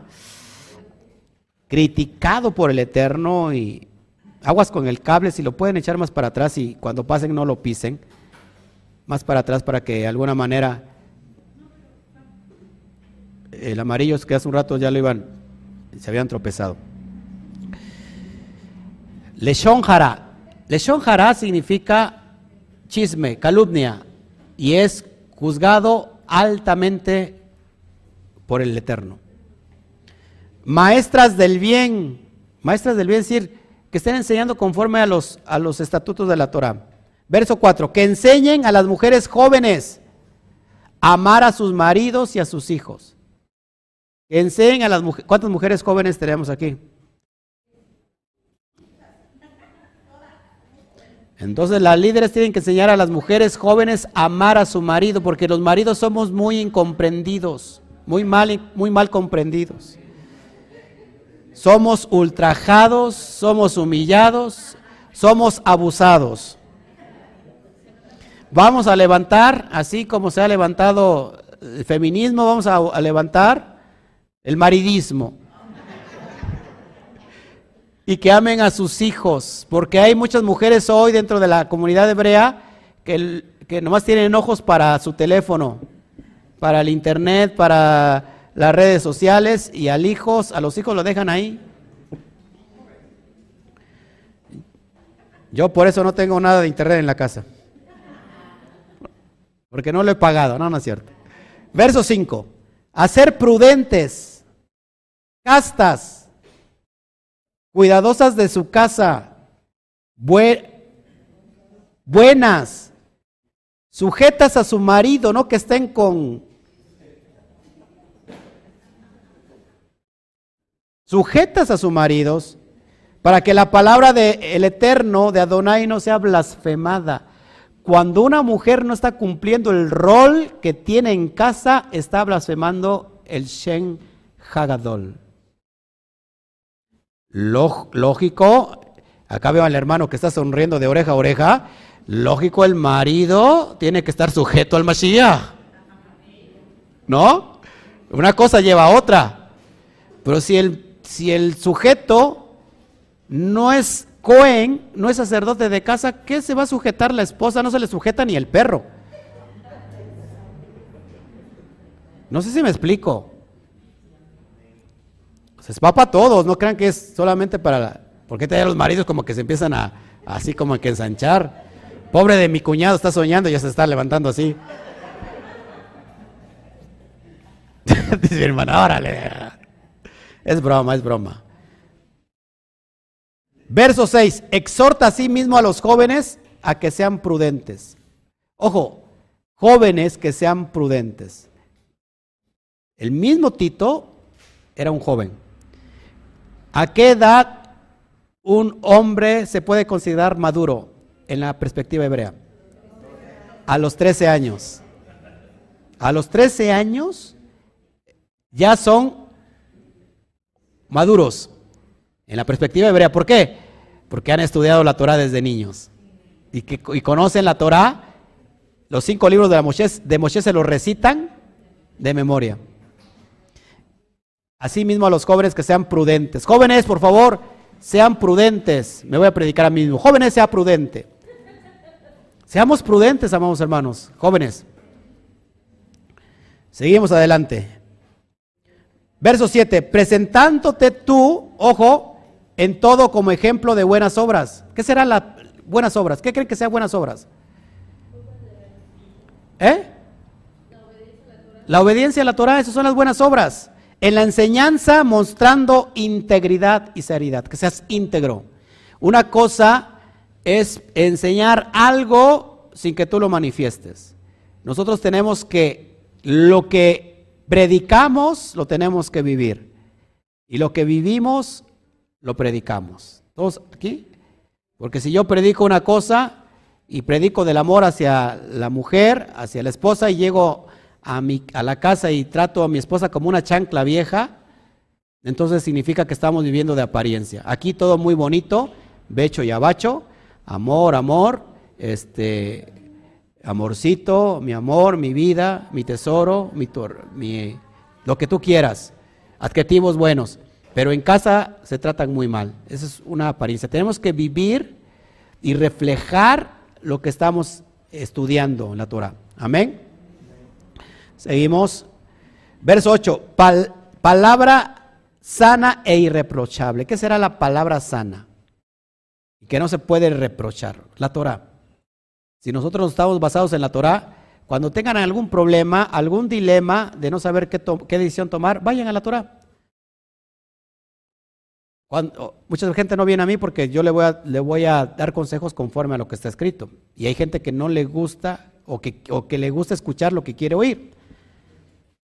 Por eso no viene conmigo, porque saben que yo le voy a contar como está escrito. Pero si no, vaya a la Torah usted mismo y lo averigua. De modo que el adversario se avergüence y no tenga nada malo que decir de vosotros. ¿Cuál será el adversario? Globalmente podemos decir que el Satán, pero el adversario también es aquel que te está criticando el vecino a ver cómo vives tu vida y si realmente predicas o vives lo que predicas, ¿no? o enseñas lo que estás predicando. Ese, ese sería un tipo de adversario que te está criticando, que te está diciendo, ¿sabes qué? A ver, no que Torah, no que Nevin, no que Ketubin, no sé. Pues sí. Verso 9. Exhorta, ojo, exhorta a los siervos que se sujeten a sus amos. Exhorta a los siervos que se sujeten a sus amos. Qué importante es esto. Porque hay personas que pues no se sujetan a sus, a sus amos, a sus, a sus eh, ¿cómo se puede decir? A los que trabajan, tienen un empleo, se tienen que sujetar a sus amos, a sus patrones, que agraden en todo, que no sean respondones. ¿Y yo por qué? ¿Y qué sabe qué? No, no sean respondones. Verso 10, no defraudando, sino mostrándose fieles en todo para que en todo adornen la doctrina de Dios nuestro Salvador. La doctrina de Elohim nuestro Salvador. ¿Qué es la enseñanza de nuestro Salvador? El Eterno. La Torah, perdón. Amén. Acuérdense por qué hace mucha hincapié Pablo en decir Salvador, Salvador, Salvador. ¿Por qué? ¿Por qué creen? Porque precisamente Préstame atención porque se está perdiendo la, la hilación, lo siento en el espíritu, y voy a preguntar. Salvador, ¿por qué se, se, cita mucho la palabra Salvador, Salvador, Salvador?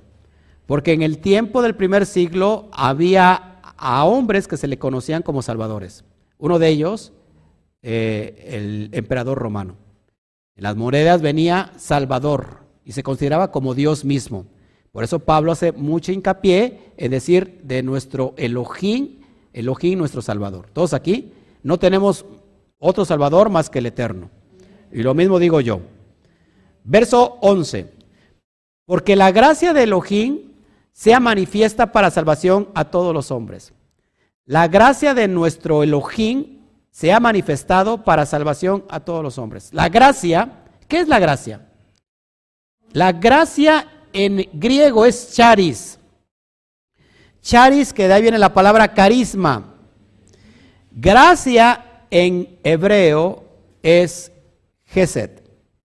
Y Gesed no solamente hace referencia a gracia, sino también a misericordia.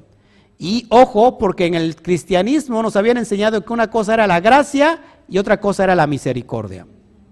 Y que la gracia, ojo, y que la gracia le compete solamente al Nuevo Testamento. Le compete solamente al Mashiach. Y eso es una verdadera mentira. Sino que encontramos nosotros, si no existía la gracia, ¿creen que existía la gracia antes del Nuevo Testamento? ¿Qué encontró Noah? Noah encontró gracia. Eso lo vemos en, en, el rato de Génesis, capítulo 6. ¿Qué encontró Abraham? Gracia. ¿Qué encontró Labán? Gracia. Jacob. Gracia. Joseph. Gracia. Moshe. Gracia. Daniel. Gracia. Diga conmigo fuerte. Gedeón. Gracia. Ruth. Gracia. David. Gracia. Nemías. Esther. Y la gracia dice que habitaba en la zarza. Deuteronomio 33, 16. La gracia siempre ha existido. La gracia y la misericordia de Hashem. Por lo cual estamos hoy viviendo. ¿Se dan cuenta por qué los términos cambian? Y yo prediqué y tenía una parábola hermosa. ¡Wow! Y todo el mundo lloraba. La diferencia de la gracia y la misericordia. Cuando vine a la, a la realidad, me enteré que es la misma cosa. Entonces, esta es la gracia del Eterno que se ha manifestado para la salvación de todos los hombres. Ojo, que aquí tengo que decir que no solamente de Israel, sino de aquel que no es Israel. ¿Cómo es esto? Convirtiéndose a Israel. Tenemos el caso de, te acabo de mencionar, de Ruth. Ruth era de Israel, era moabita. Sin embargo, recibió gracia. ¿Por qué? Porque se convirtió a Israel. Tu Elohim será mi Elohim y tu pueblo será mi pueblo. No importa qué país tengas, qué nacionalidad tengas, perdón. No importa. Inclusive árabe. No importa cualquier nacionalidad. Lo, lo importante es la conversión. Amén. Sigo adelante y me cuelga mucho todavía aquí. Verso 12. Me desespero porque siento que usted se desespera con la enseñanza. Y usted ve si se desespera alguien, sáquelo por favor, le doy permiso. Si se desespera alguien, ¿puede usted abandonar por favor el recinto? Aquí estamos solo, solamente estudiosos de la, de la palabra. Verso 12, enseñándonos que, renunciando a la impiedad y a los deseos mundanos, vivamos en este siglo sobria, justa y piadosamente. La palabra impiedad, apúntelo. ¿Qué creen que significa impiedad? No mire la pantalla, lo que le, lo que le ha venido a la mente. ¿Qué, cree que sea impiedad? No tener piedad, pues ese es un erudito este hombre. Pero con sus propias palabras, ¿qué será impiedad?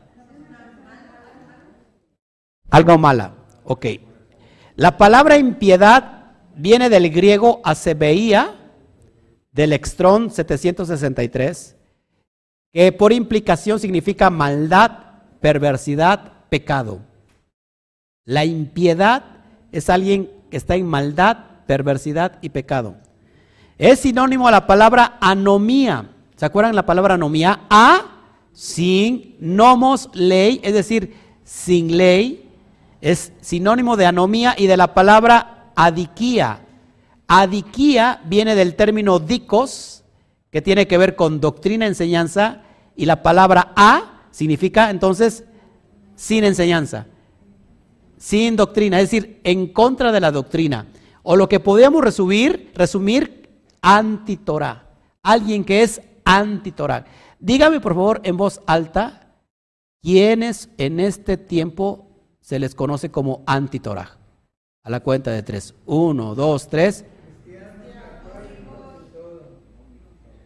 Lo que pasa cuando dices cristianos católicos, en realidad cristianos es para referirse a todos, a todas las denominaciones. ¿Quién te ha criticado a ti cuando te dicen, sabes que usted está judaizando? Porque la ley ya quedó anulada. Es decir, todo aquel que es anti-Torah, ojo aquí, porque yo no lo estoy diciendo, lo estoy leyendo en el texto. Todo aquí que es anti-Torah, anti-Torah, que son los cristianos, todas las denominaciones cristianas, están viviendo en impiedad, en pecado. Están en contra de la Torah. No lo digo yo, lo está diciendo el propio Pablo, se lo está diciendo a Titos. ¿Cuál es la sana doctrina entonces? Aquello que practican la piedad. La piedad es lo contrario a la impiedad.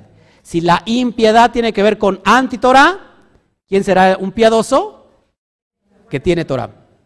Entonces dice así, enseñándoles que renuncien a la impiedad y a los deseos mundanos, vivamos en este siglo sobria, justa y piadosamente. Es decir, que la piedad tiene que ver con guardar la Torah. Una persona piadosa no es solamente por lo por que lo sea, es decir, una persona que se, apiada de, las, del, ¿cómo se llama? De los hermanos, de, del prójimo, sino hace referencia a aquel que está guardando la Torah. Luego que una persona guarda la Torah, por supuesto, tiene frutos de piedad. No sé si me explico. Entonces, sin piedad, ¿cuántos se sorprendieron solamente con este, con este versículo? Porque cuando te dicen, ¿sabes qué? Estás mal, dile, ¿sabes qué estás viviendo? En una forma de impiedad. ¿Por qué significa impiedad? Aquellos que están en contra de la Torah. ¿Sí, amados? Verso 13. Aguardando la esperanza bienaventurada y la manifestación gloriosa de nuestro gran Elohim y Salvador, Yeshua HaMashiach. Este versículo, subráyalo por favor, si tú lo lees literal, ¿qué te está diciendo Pablo? Lo leo nuevamente. Aguardando la esperanza bienaventurada y la manifestación gloriosa de nuestro gran Dios y Salvador, Yeshua HaMashiach. ¿Cómo lo interpreta literalmente? Que nuestro gran Dios y Salvador es Yeshua HaMashiach. Eso es lo que está diciendo Pablo y yo tengo que ser responsable nuevamente de decirlo, de expresarlo. Y mira, en griego, ojo, cuando dos sustantivos del mismo caso están conectados por medio de kai, la palabra i en griego es kai, término kai, y el artículo definido, entre coma, él, es usado en ambos sustantivos, se trata de diferentes personas o cosas.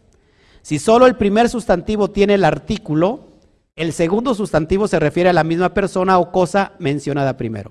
Esta regla, sin embargo, ojo, no se aplica para nombres propios. Mal, malévolamente, Reina Valera traduce así, nuestro gran Dios y Salvador Yeshua HaMashiach, dándole el, el título que el Salvador y gran Dios es Yeshua. Es lo que traduce literalmente Reina Valera. Ojo, ¿cuántos saben que hay una Reina Valera bien antigua? Conocido como la Biblia del oso. Es la Reina Valera más antigua. Y vamos a ver cómo ha cambiado los temas, lastimosamente. Fíjense, la versión Biblia del oso, que es la Reina Valera, 1569. Ya había nacido Alberto. 1569. El mismo texto dice así, esperando aquella esperanza bienaventurada y la venida gloriosa del gran Dios, coma, coma, es decir, cuando hay una coma es para separar y Salvador nuestro, Jesús el Cristo, así dice. La versión más antigua de la Reina Valera. ¿Por qué aquí ¿Será plan, comaña? ¿Por qué no? ¿Por qué quitaron el coma? Cuando en la versión original, al menos de la Reina Valera, tiene el coma como separando. Esto es bien importante, amados hermanos. ¿Por qué? ¿Por qué lo, traigo al, contexto? Porque he, conocido a muchos maestros que hoy están enseñando raíces hebreas y que tienen completamente la, la ideología unicista. Ojo, míreme a los ojos. Tanto el, la Trinidad como la unicidad es la misma cosa, solo que con menos sujetos. Uno es de tres y otro es de dos. Uno es de tres, Trinidad, o triunidad es lo mismo. Y otro es de dos. Unicidad. De dos. Es lo mismo. No existe, no existe, no existe tal cosa en la perspectiva de la Torah. No existe eso. ¿Ok? Entonces aquí está, lo vuelvo a leer como diría, aguardando la esperanza. ¿Quién, quién, está, ¿Quién está aguardando la esperanza? La esperanza bienaventurada y la manifestación gloriosa de nuestro gran Elohim. ¿Cuándo se va a manifestar el Eterno? ¿Cuándo? Con el regreso del Mashiach. Nuestro gran Elohim, coma, y nuestro Salvador, Yeshua HaMashiach. Así, es, así tendría que decir. ¿Hay, algún, alguna controversia con esto en el texto de la Torah? Para nada. Está correctamente claro. Ahora, fíjate, hablando sobre lo que te dije, antes de morir, solamente porque hay muchos que dicen, ¿por qué entonces el Mesías dijo yo y el Padre somos uno?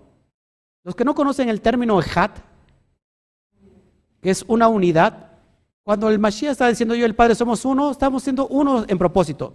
Ojo, no me mire raro, y lo tengo que decir. Yo y el Padre somos uno, ahorita. Yo, Oscar Jiménez y el Padre somos uno. ¿Por qué?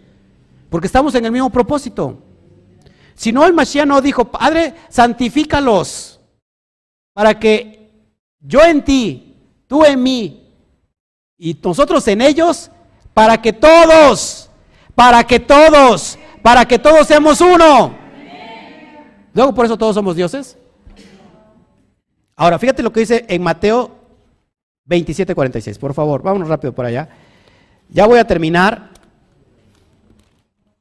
Hoy, hoy voy a terminar todo el otro capítulo en la tarde, por eso es bien importante que te quedes. Mateo 27, 46, fíjate lo que dice, es bien importante esto. Y tengo muchos textos, y todos los que parecen textos que pareciera que dijeran diferente, pues requiere una interpretación contextual. 27, 46 dice, cerca de la hora novena, Yeshua clamó a gran voz diciendo, Elí, Elí, que significa, mi Dios, mi Dios. Lama esto es, Dios mío, Dios mío, ¿por qué me has desamparado? ¿Por qué, si Yeshua es Dios, por qué clama a Dios y no clama a sí mismo.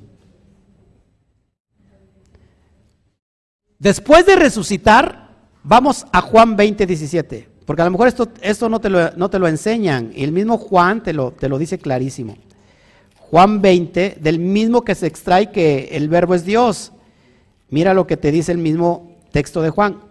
Juan 20, verso 17. Y si me criticas porque soy un hereje, bueno, será tu cosmovisión, pero no la cosmovisión del Eterno. Ya lo tienes. 20.17 de Juan dice, Yeshua le dijo, no me toques, porque aún no he subido a mi Padre. No he subido a mi Padre. Más ve a mis hermanos y dile, subo a mi Padre, subo a mi Padre y a vuestro Padre, a mi Dios y a vuestro Dios. ¿Quién es el Dios del Mashiach? El Padre. Hashem. ¿Hay mucho que entender de esto? Después de ascender y de sentarse en el cielo a la diestra del Padre, fíjate lo que dice Apocalipsis 13:12 o Revelaciones 13:12. Para que no te cuenten que la luna es de queso.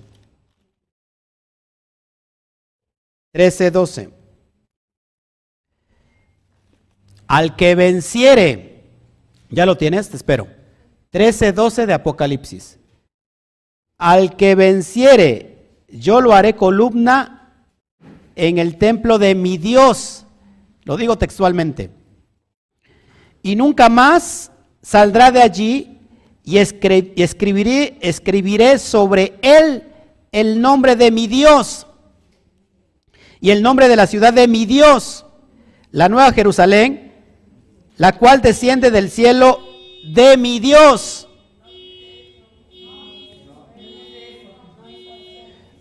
Estoy en Apocalipsis 3:12. ¿Se escuchó 13? 3:12. 3:12. ¿Alguien trae algún coche con alarma?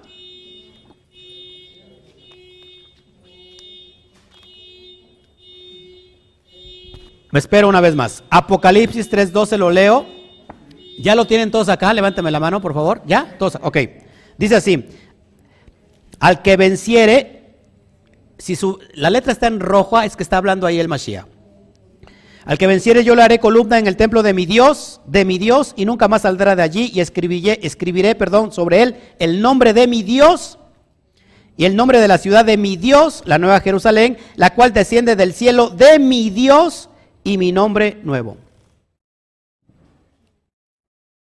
¿Por qué no dice, te escribiré mi nombre, te daré mi ciudad, te daré esto de mí? Está refiriéndose ya, revelándose como el Mashiach ya divino, ahí divinizado, porque su cuerpo ha sido glorificado, y le está diciendo, aludiendo al Padre como Dios. De hecho, todo lo contrario, cuando dicen, hay un movimiento muy fuerte llamado Ejat, y no solamente Ejat, sino muchos de las raíces hebreas llevando la unicidad al 100%. De hecho, ¿han escuchado cuál es el espíritu del anticristo? El espíritu del antimashiach, eso lo vemos en Juan, vamos a primera de Juan. Ya casi vamos a terminar este, este, primera de Juan, por eso es bien importante, amados hermanos, leer conforme lo que está escrito y no, en, no atender a fábulas que nos alejan de la verdad. Primera de Juan, lo tienes en pantalla 4, 4, 1 al 3. Y fíjate lo que dice Juan sobre la cuestión de todo esto. De hecho, ojo, aquella persona que diga, lo voy a literar, a decir literalmente, que Adonai, que Hashem, que Yahweh ha venido en carne, ese tiene el espíritu del anticristo. Lo dice Juan. Fíjate, fíjate cómo dice. Verso 1 al 3 de Primera de Juan capítulo 4. Amados, fíjate lo que dice. Amados, no creáis a todo espíritu. No creáis a todo espíritu sino probad los espíritus si son de Dios. Porque muchos falsos profetas, muchos falsos profetas han salido por el mundo. En esto conoced el Espíritu de Dios. Todo espíritu que confiesa que Jesucristo ha venido en carne es de Dios. Y todo espíritu que no confiesa que Jesucristo ha venido en carne no es de Dios y este es el espíritu del anticristo.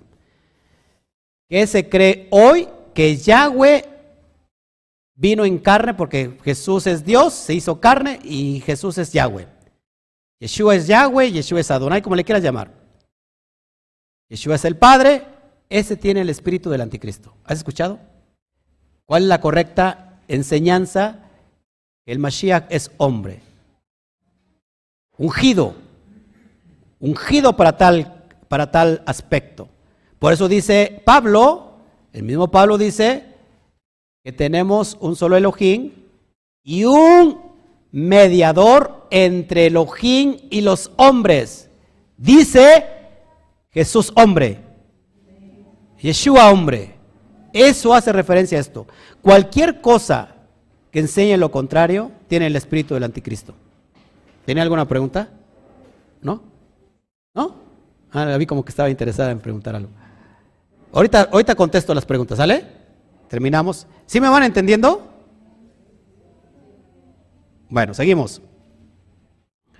Verso 14. Quien se dio a sí mismo por nosotros para redimirnos de toda iniquidad y purificar para sí un pueblo propio celoso de buenas obras. Redimirnos de toda iniquidad. ¿Qué es la iniquidad? La misma palabra hebrea, este, griega, anomía, que significa sin ley. Y purificar para sí un propio pueblo. Verso 15, esto habla y exhorta. ¿Cómo le dice a Titos? Esto habla y exhorta, no solamente que lo prediques, sino que lo exhortes y reprende con toda autoridad. Nadie te menosprecie. ¿Cuántas personas hay que menosprecian por esto? Hermana Luz, ¿cuántas personas hay que nos menosprecian por esto? Muchos. Y nos llaman como locos, herejes, cuando los herejes son otros. Y bueno, ya terminé, bendito sea el Eterno. Ok, pues se terminó este, este capítulo y ahora sí, si hay alguna preguntas, por favor, con todo gusto. Si me ayudan a revisar en el chat si hay algunas preguntas que tengan que ver con lo.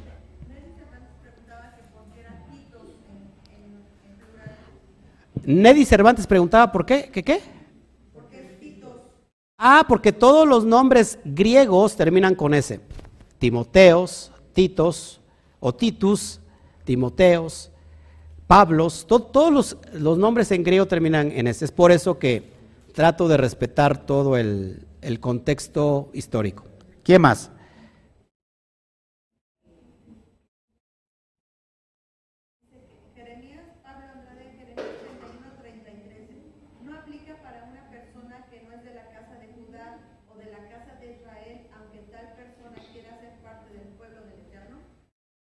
No entiendo bien la pregunta. Jeremías 31, 31 habla exclusivamente del pacto, que el nuevo pacto, dice, no como el pacto antiguo o el pacto que hice con sus padres porque ellos que lo transgredieron, pero ahora este es mi nuevo pacto. No está hablando de otro nuevo pacto, sino del mismo pacto nada más que renovado. ¿Y cuál será este pacto?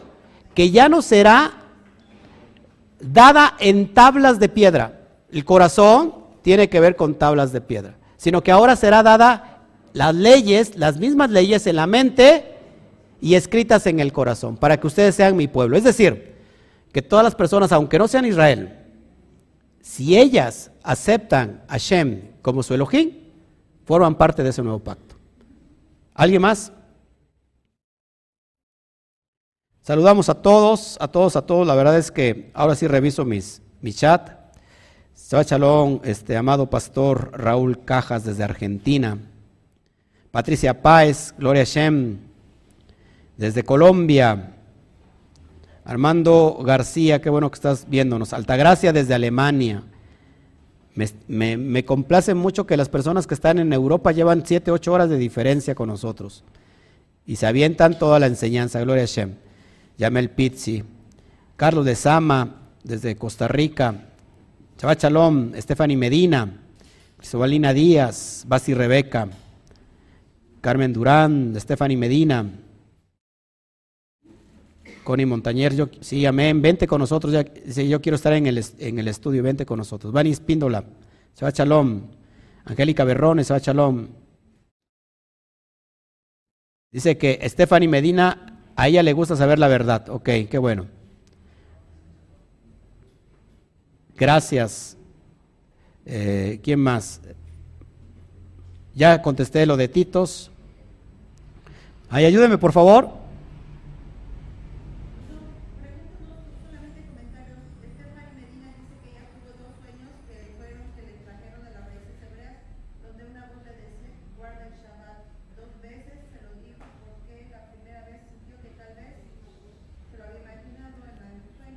¿Cómo, cómo? Una vez más. Que Stephanie Medina está en porque tuvo dos sueños. Que tuvo dos sueños. Que te felicito, te felicito. Así es, Patricia Páez, muy bien dicho. Gracias, Ramón.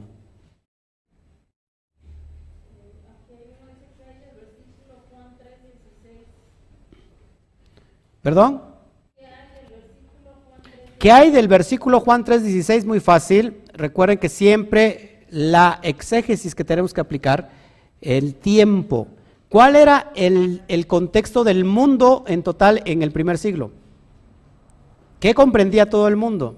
Toda la parte del Asia, del Asia Menor, toda la cuestión de Egipto, esa era 70 naciones aproximadamente, era comprendía todo el mundo. ¿Y por qué les dijo Juan 3:16? ¿Quién, ¿Quién conoce Juan 3:16? Porque de tal manera amó Dios al mundo que dio a su Hijo unigénito para que todo aquel que en él crea no se pierda. Dice, perdón. Amó al mundo. En realidad amó al mundo porque ahí nos confundimos entonces y decimos que el Eterno ama al pecador pero aborrece el pecado. Y eso ni siquiera viene del pensamiento del Eterno, eso lo dijo Mahatma Gandhi. ¿Qué es el contexto del mundo en hebreos olam? ¿Y por qué dice el texto que amó al mundo? ¿Dónde está esparcido su pueblo? En ese tiempo, en el mundo. Y en este tiempo está esparcido en todo el mundo. Es decir, el Eterno ama Israel, refiriéndose a todo el mundo, ¿por qué le dice vayan y prediquen a todo el mundo? Porque ¿dónde estaban las ovejas dispersas? Entre las naciones. Ese es el contexto. Luego entonces, si una vez que he recuperado Israel del mundo, alguien, como sucedió en, el, en, el primera, en la primera liberación, es convertido, no importa que sea de cualquier nación, es parte de los pactos del, del Eterno. ¿Sí? Entonces, que no sea pretexto que si nosotros creemos que el Mashiach perdonó nuestros pecados y que ya no tenemos que hacer nada, por eso Tito que dice que entonces practiquemos la piedad. La piedad es guardar la Torah. Entonces, sí tenemos que guardar los pactos. ¿Se salva uno no haciendo nada? ¿O se salva uno haciendo todo? No son los oidores los justos delante del Eterno. Juan eh, Romanos capítulo 2, verso 13. Sino los hacedores de la ley serán justificados delante del Eterno. ¿Quién más? A ver si me ayudan, por favor. Dura es esta palabra, pero ¿a quién iremos? Si solo esta palabra, sí, así es, amado hermano. ¿Quién más?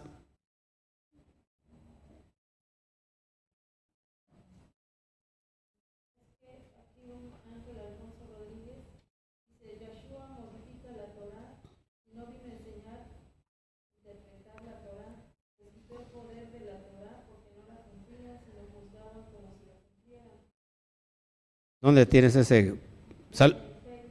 saludamos a Israel Matamoros Montiel, es un nuevo hermano que, que, nos llamó, se está integrando a esta comunidad.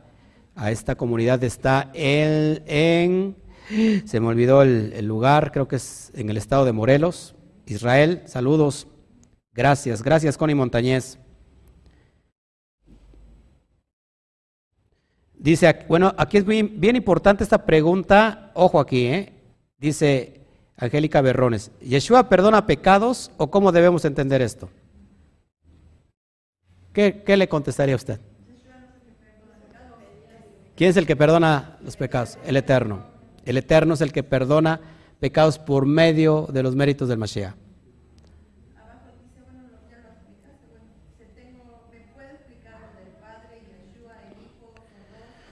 Patricia Lopes ya, bueno, ya lo expliqué durante todo el estudio, eh, tendrías que verlo. Este, nosotros no creemos en la unicidad, no quedemos en, en la, ¿cómo se llama? De dos. La dualidad, no es, eso, eso no está en el contexto de la Torah.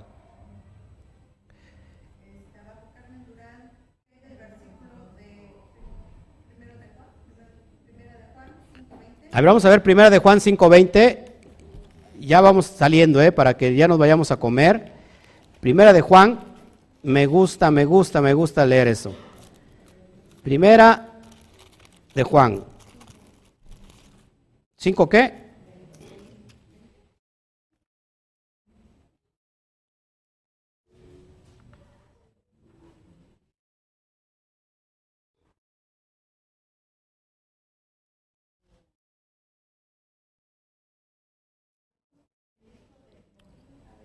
Pues está muy fácil de entender, fíjate lo que dice.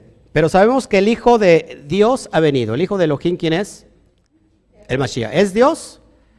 Dijo el Hijo. y nos ha dado entendimiento para conocer al que es verdadero. Y estamos en el, eh, y estamos en el verdadero, en su Hijo, Yeshua HaMashiach.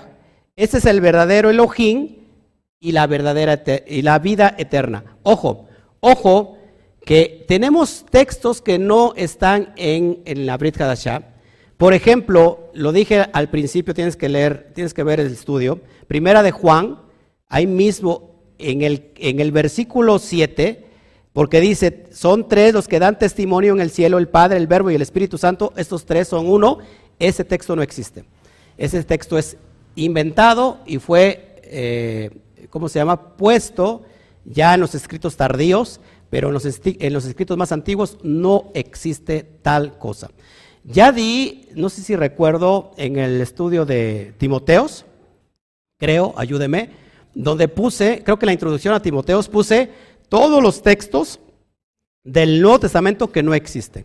Entonces, todo aquello, todo aquello que parece que se contradice a la Torah o tiene que haber una aplicación contextual para casar esos textos que parecen divorciados o, o simplemente fueron ideas que fueron añadidas por Roma. Tenemos una Biblia completamente romanizada, eso tienen que entenderlo, romanizada. Y si nosotros no hacemos caso al contexto de la Torah, nunca vamos a poder avanzar. Por eso es bien importante, hermanos, que volvamos a la esencia de descubrir el Antiguo Testamento en su texto original. Afortunadamente hay hoy muchas Biblias o Tanaj del hebreo al español. Así que eso nunca cambia. Y si algo no está conciliado, ¿puede haber una verdad fuera del, de la Tanaj? ¿Puede haber una verdad fuera del Tanaj? No. Si lo hay, es que ha sido inventado y manipulado. Y otra vez cito al Mashiach. Nos dice que él no vino a abrogar la ley ni los profetas, sino que la vino a cumplir. Y dice que no pasará ni la letra más pequeñita que es la Yud, en, en, la, Biblia romana dice la J que no existe en el hebreo, pero la letra Yud es la más chiquita, ni una ni kut, ni un puntito va a, a, desaparecer de la ley hasta que todo se haya cumplido. No se ha cumplido todo y déjeme decirle que aunque se haya cumplido la ley será vigente. Ahora, dice también el propio Mashiach, en el libro de Juan, si ustedes no creen en Moisés, tampoco van a creer en mí, porque Moisés escribió de mí. O sea, si, si alguien dice que no cree en la ley, tampoco puede creer en el Mashiach. ¿Cuál es la esencia judía más grande? El Esma Israel. Que el otro día me dijeron que no es, no es Esma, que es Shema. Acuérdense que lo que da la fonética son las Nikud. Por ejemplo, Samuel, Samuel no se dice eh, que, lleva con Shim, no se dice Shamuel o Shemuel, se dice Eshmuel. Y Eshma se puede decir, se puede decir Eshma o Shima, es lo mismo. Pero si usted quiere decir Shema, ¿cuál es el problema? No hay ningún problema, diga Shema, es lo mismo. ¿Sí? ¿Para qué se ponen a criticar algo que, híjole? Bueno, ¿quién más? Este, Juan 5.20 fue agregado, fue, hay una mala interpretación, un texto que, la verdad no, no es el caso. Vamos a estudiar ya después las cartas, por eso me gusta estudiar verso por verso, para que entendamos, número uno, ¿qué es lo que hago cuando un texto está así? Voy inmediatamente a donde antes del hebreo, ¿dónde tendría yo que ir? ¿A dónde tendría yo que ir? Al griego. Y ver la palabra, acuérdate que el i, si, si yo leo, aplicamos el texto del kai, cuando dice Juan 5.20, lo, voy a, lo voy a leer nuevamente, ya nos vamos. Una vez más.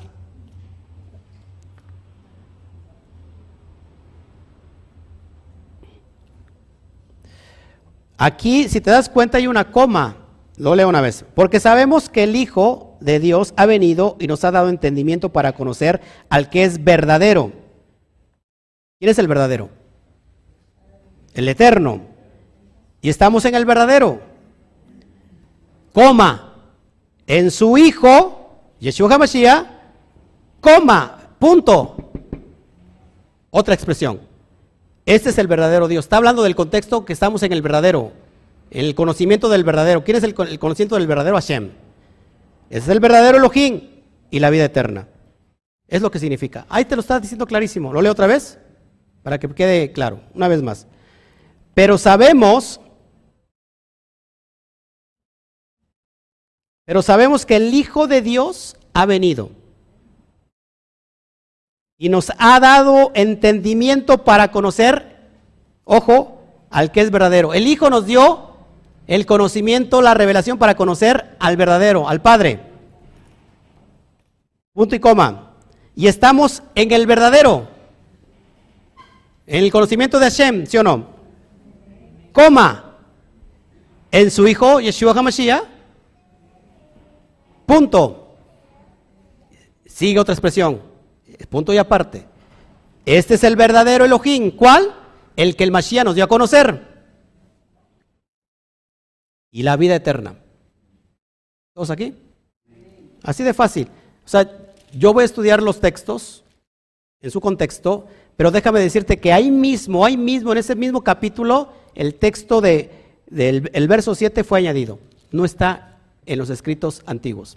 Por eso tenemos que tener mucha mucha, ¿cómo se puede decir?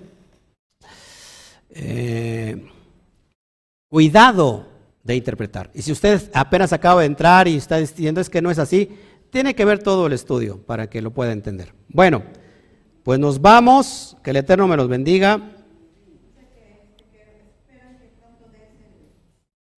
Voy a dar el libro sistemático de Juan, sí, lo voy a dar y este y me gustaría darlo abierto para que mucha gente se dé cuenta. Pero antes quiero hablarlo con mis talmidín, con todos los talmidín que Hashem ha puesto para este ministerio.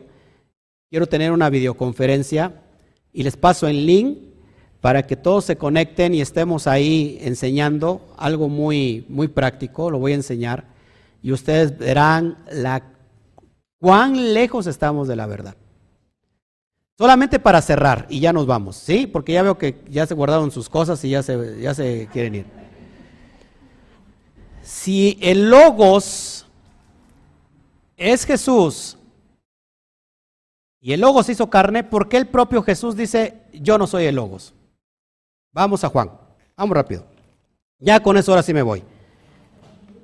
Ya con eso ahora sí me voy, mientras usted diga aleluya, yo sigo predicando. Soy como el Chete Fernández, mientras hay aplausos, yo sigo cantando, pues yo soy, mientras usted siga diciendo aleluya, yo sigo predicando. Sí, ojo, y está en el libro de Juan, solamente para que le demos un tentempié a la entrada de todo esto, que después lo voy a dar. Si el Mashiach, si Jesús, lo voy a decir literal, es el Logos, y ese logos es Dios que encarnó. Para empezar, nosotros no creemos en la reencarnación o en la encarnación. Está fuera de toda perspectiva sana. Fíjate lo que dice. Si Él es el verbo, ¿por qué dice que Él no es el verbo? ¿Por qué Él no es el logos? ¿Por qué Él no es la palabra? Vamos a leer Juan 12, 47. Del mismo texto donde se saca este mal contexto. Yo ya lo había yo, yo lo había dicho anteriormente en la, en la introducción. 12, 47. ¿Me acompaña usted, por favor?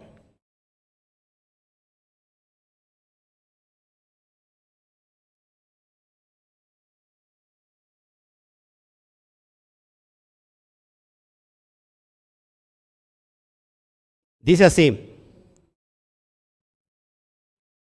verso 47, el que oye mis palabras y no las guarda, ¿está ya conmigo? Yo le juzgo. Dice, yo no le juzgo. Una vez más, al que oye mis palabras y no las guarda, yo no le juzgo, porque no he venido a juzgar al mundo, sino salvar al mundo. El que me rechaza y no recibe mis palabras tiene que, ¿quién le juzgue? La palabra que he hablado, ella juzgará en el día postrero, porque yo he hablado, no, yo no he hablado por mi propia cuenta. El Padre que me envió, Él me dio mandamiento de lo que he de decir y lo que he de hablar. ¿Quién es el Logos? ¿De quién es la palabra? Del Padre Eterno. Una, una más. Juan 14, 24. Juan 14, 24. Juan dice que el verbo es Jesús y Jesús es Dios por lo cual. Citando el verso Juan 1.1, ¿sí? El propio Yeshua está en rojo, dice así, 24 de 14 del mismo libro de Juan. El que no me ama, no guarda mis palabras. Y la palabra que habéis oído no es mía, sino del Padre que me envió. O el Logos es Jesús, o el Logos es el mismo Hashem. Y Yeshua está diciendo, yo no soy el verbo. Lo que habéis, las, palabras que oís no son mías, sino del Padre. A ver si hay otra por acá. Juan 17, 17, citando el mismo texto de Juan, para que podamos entender. Juan 17, 17. Y con esto cierro. Hay mucho, hay mucho más. Juan 17, 17. ¿Ya lo tenéis? Santifícalos, le está hablando al Padre, en tu verdad. Tu palabra es verdad. Tu palabra es verdad. Está diciendo el propio Yeshua HaMashiach. ¿Todos aquí? Y puedo seguir con más, pero solamente para darle contexto a Juan. Si no estamos creyendo otra cosa, el propio Yeshua estaba diciendo yo soy Dios, yo soy la palabra, yo soy el verbo, yo soy Huay Kamanei. Y no está diciendo eso, sino el que está dando honor al Todopoderoso. Amén. Bueno, pues nos vamos, no se me pierda al ratito, por favor. Este. A ver, Stephanie Medina, quiero comprar una, una Torah, una Tanakh. Yo te, la, yo te la envío en correo electrónico, por favor. Stephanie, contáctame, te la envío por favor al ratito. Gracias a todos ustedes. Bueno, nos vemos.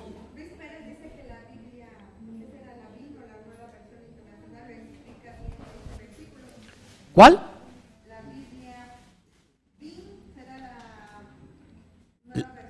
La nueva versión internacional explica bien. Bueno, no la he leído, pero sin duda creo que basados en el contexto del Tanakh está clarísimo. Bueno, mis amados hermanos, no me la pide, antes de apedrearme, antes de ajusticiarme, bueno, este, creo que tendría que estudiar más Torah y que pida al Eterno que, ojo, aprendiendo, desaprendiendo, se aprende a aprender. Si nosotros tenemos pensamientos preconcebidos, no vamos a poder entender y vamos a defender a espada y a dientes y a todo algo que no está implícito en la Torah. Y todos estamos aquí demandados a estudiar la Torah y somos responsables de nuestra vida.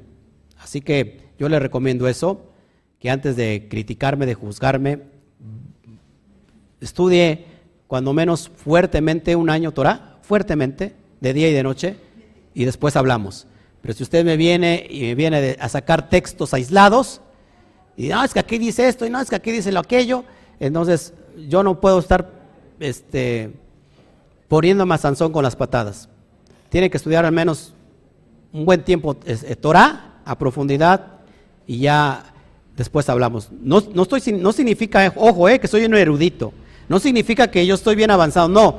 Significa que al menos ese año yo ya lo estudié para que al menos podamos entendernos. Porque, ojo, yo contesto todo. Lo único que no contesto, contesto, perdón, son preguntas que me mandan ya sea al chat porque son preguntas profundas y a mí me da una flojera estar escribiendo. Entonces, si quieres eh, profundizar, contáctame, yo mismo te doy mi número telefónico y hablamos, charlamos, si estás en la condición de aprender. Si estás en la condición de contender, pues no, yo no, no le hago caso a las contiendas, no me gusta. Así que nos vemos, mis amados hermanos, que el Eterno me los bendiga, que Hashem me los multiplique y nos vemos más a ratito. Entramos para estudiar la, el capítulo 3 final y terminar con este grandioso día de Shabbat. Así que nos vemos, todos le decimos a la cuenta de tres, uno, dos, tres, Shabbat Shalom. Un fuerte aplauso.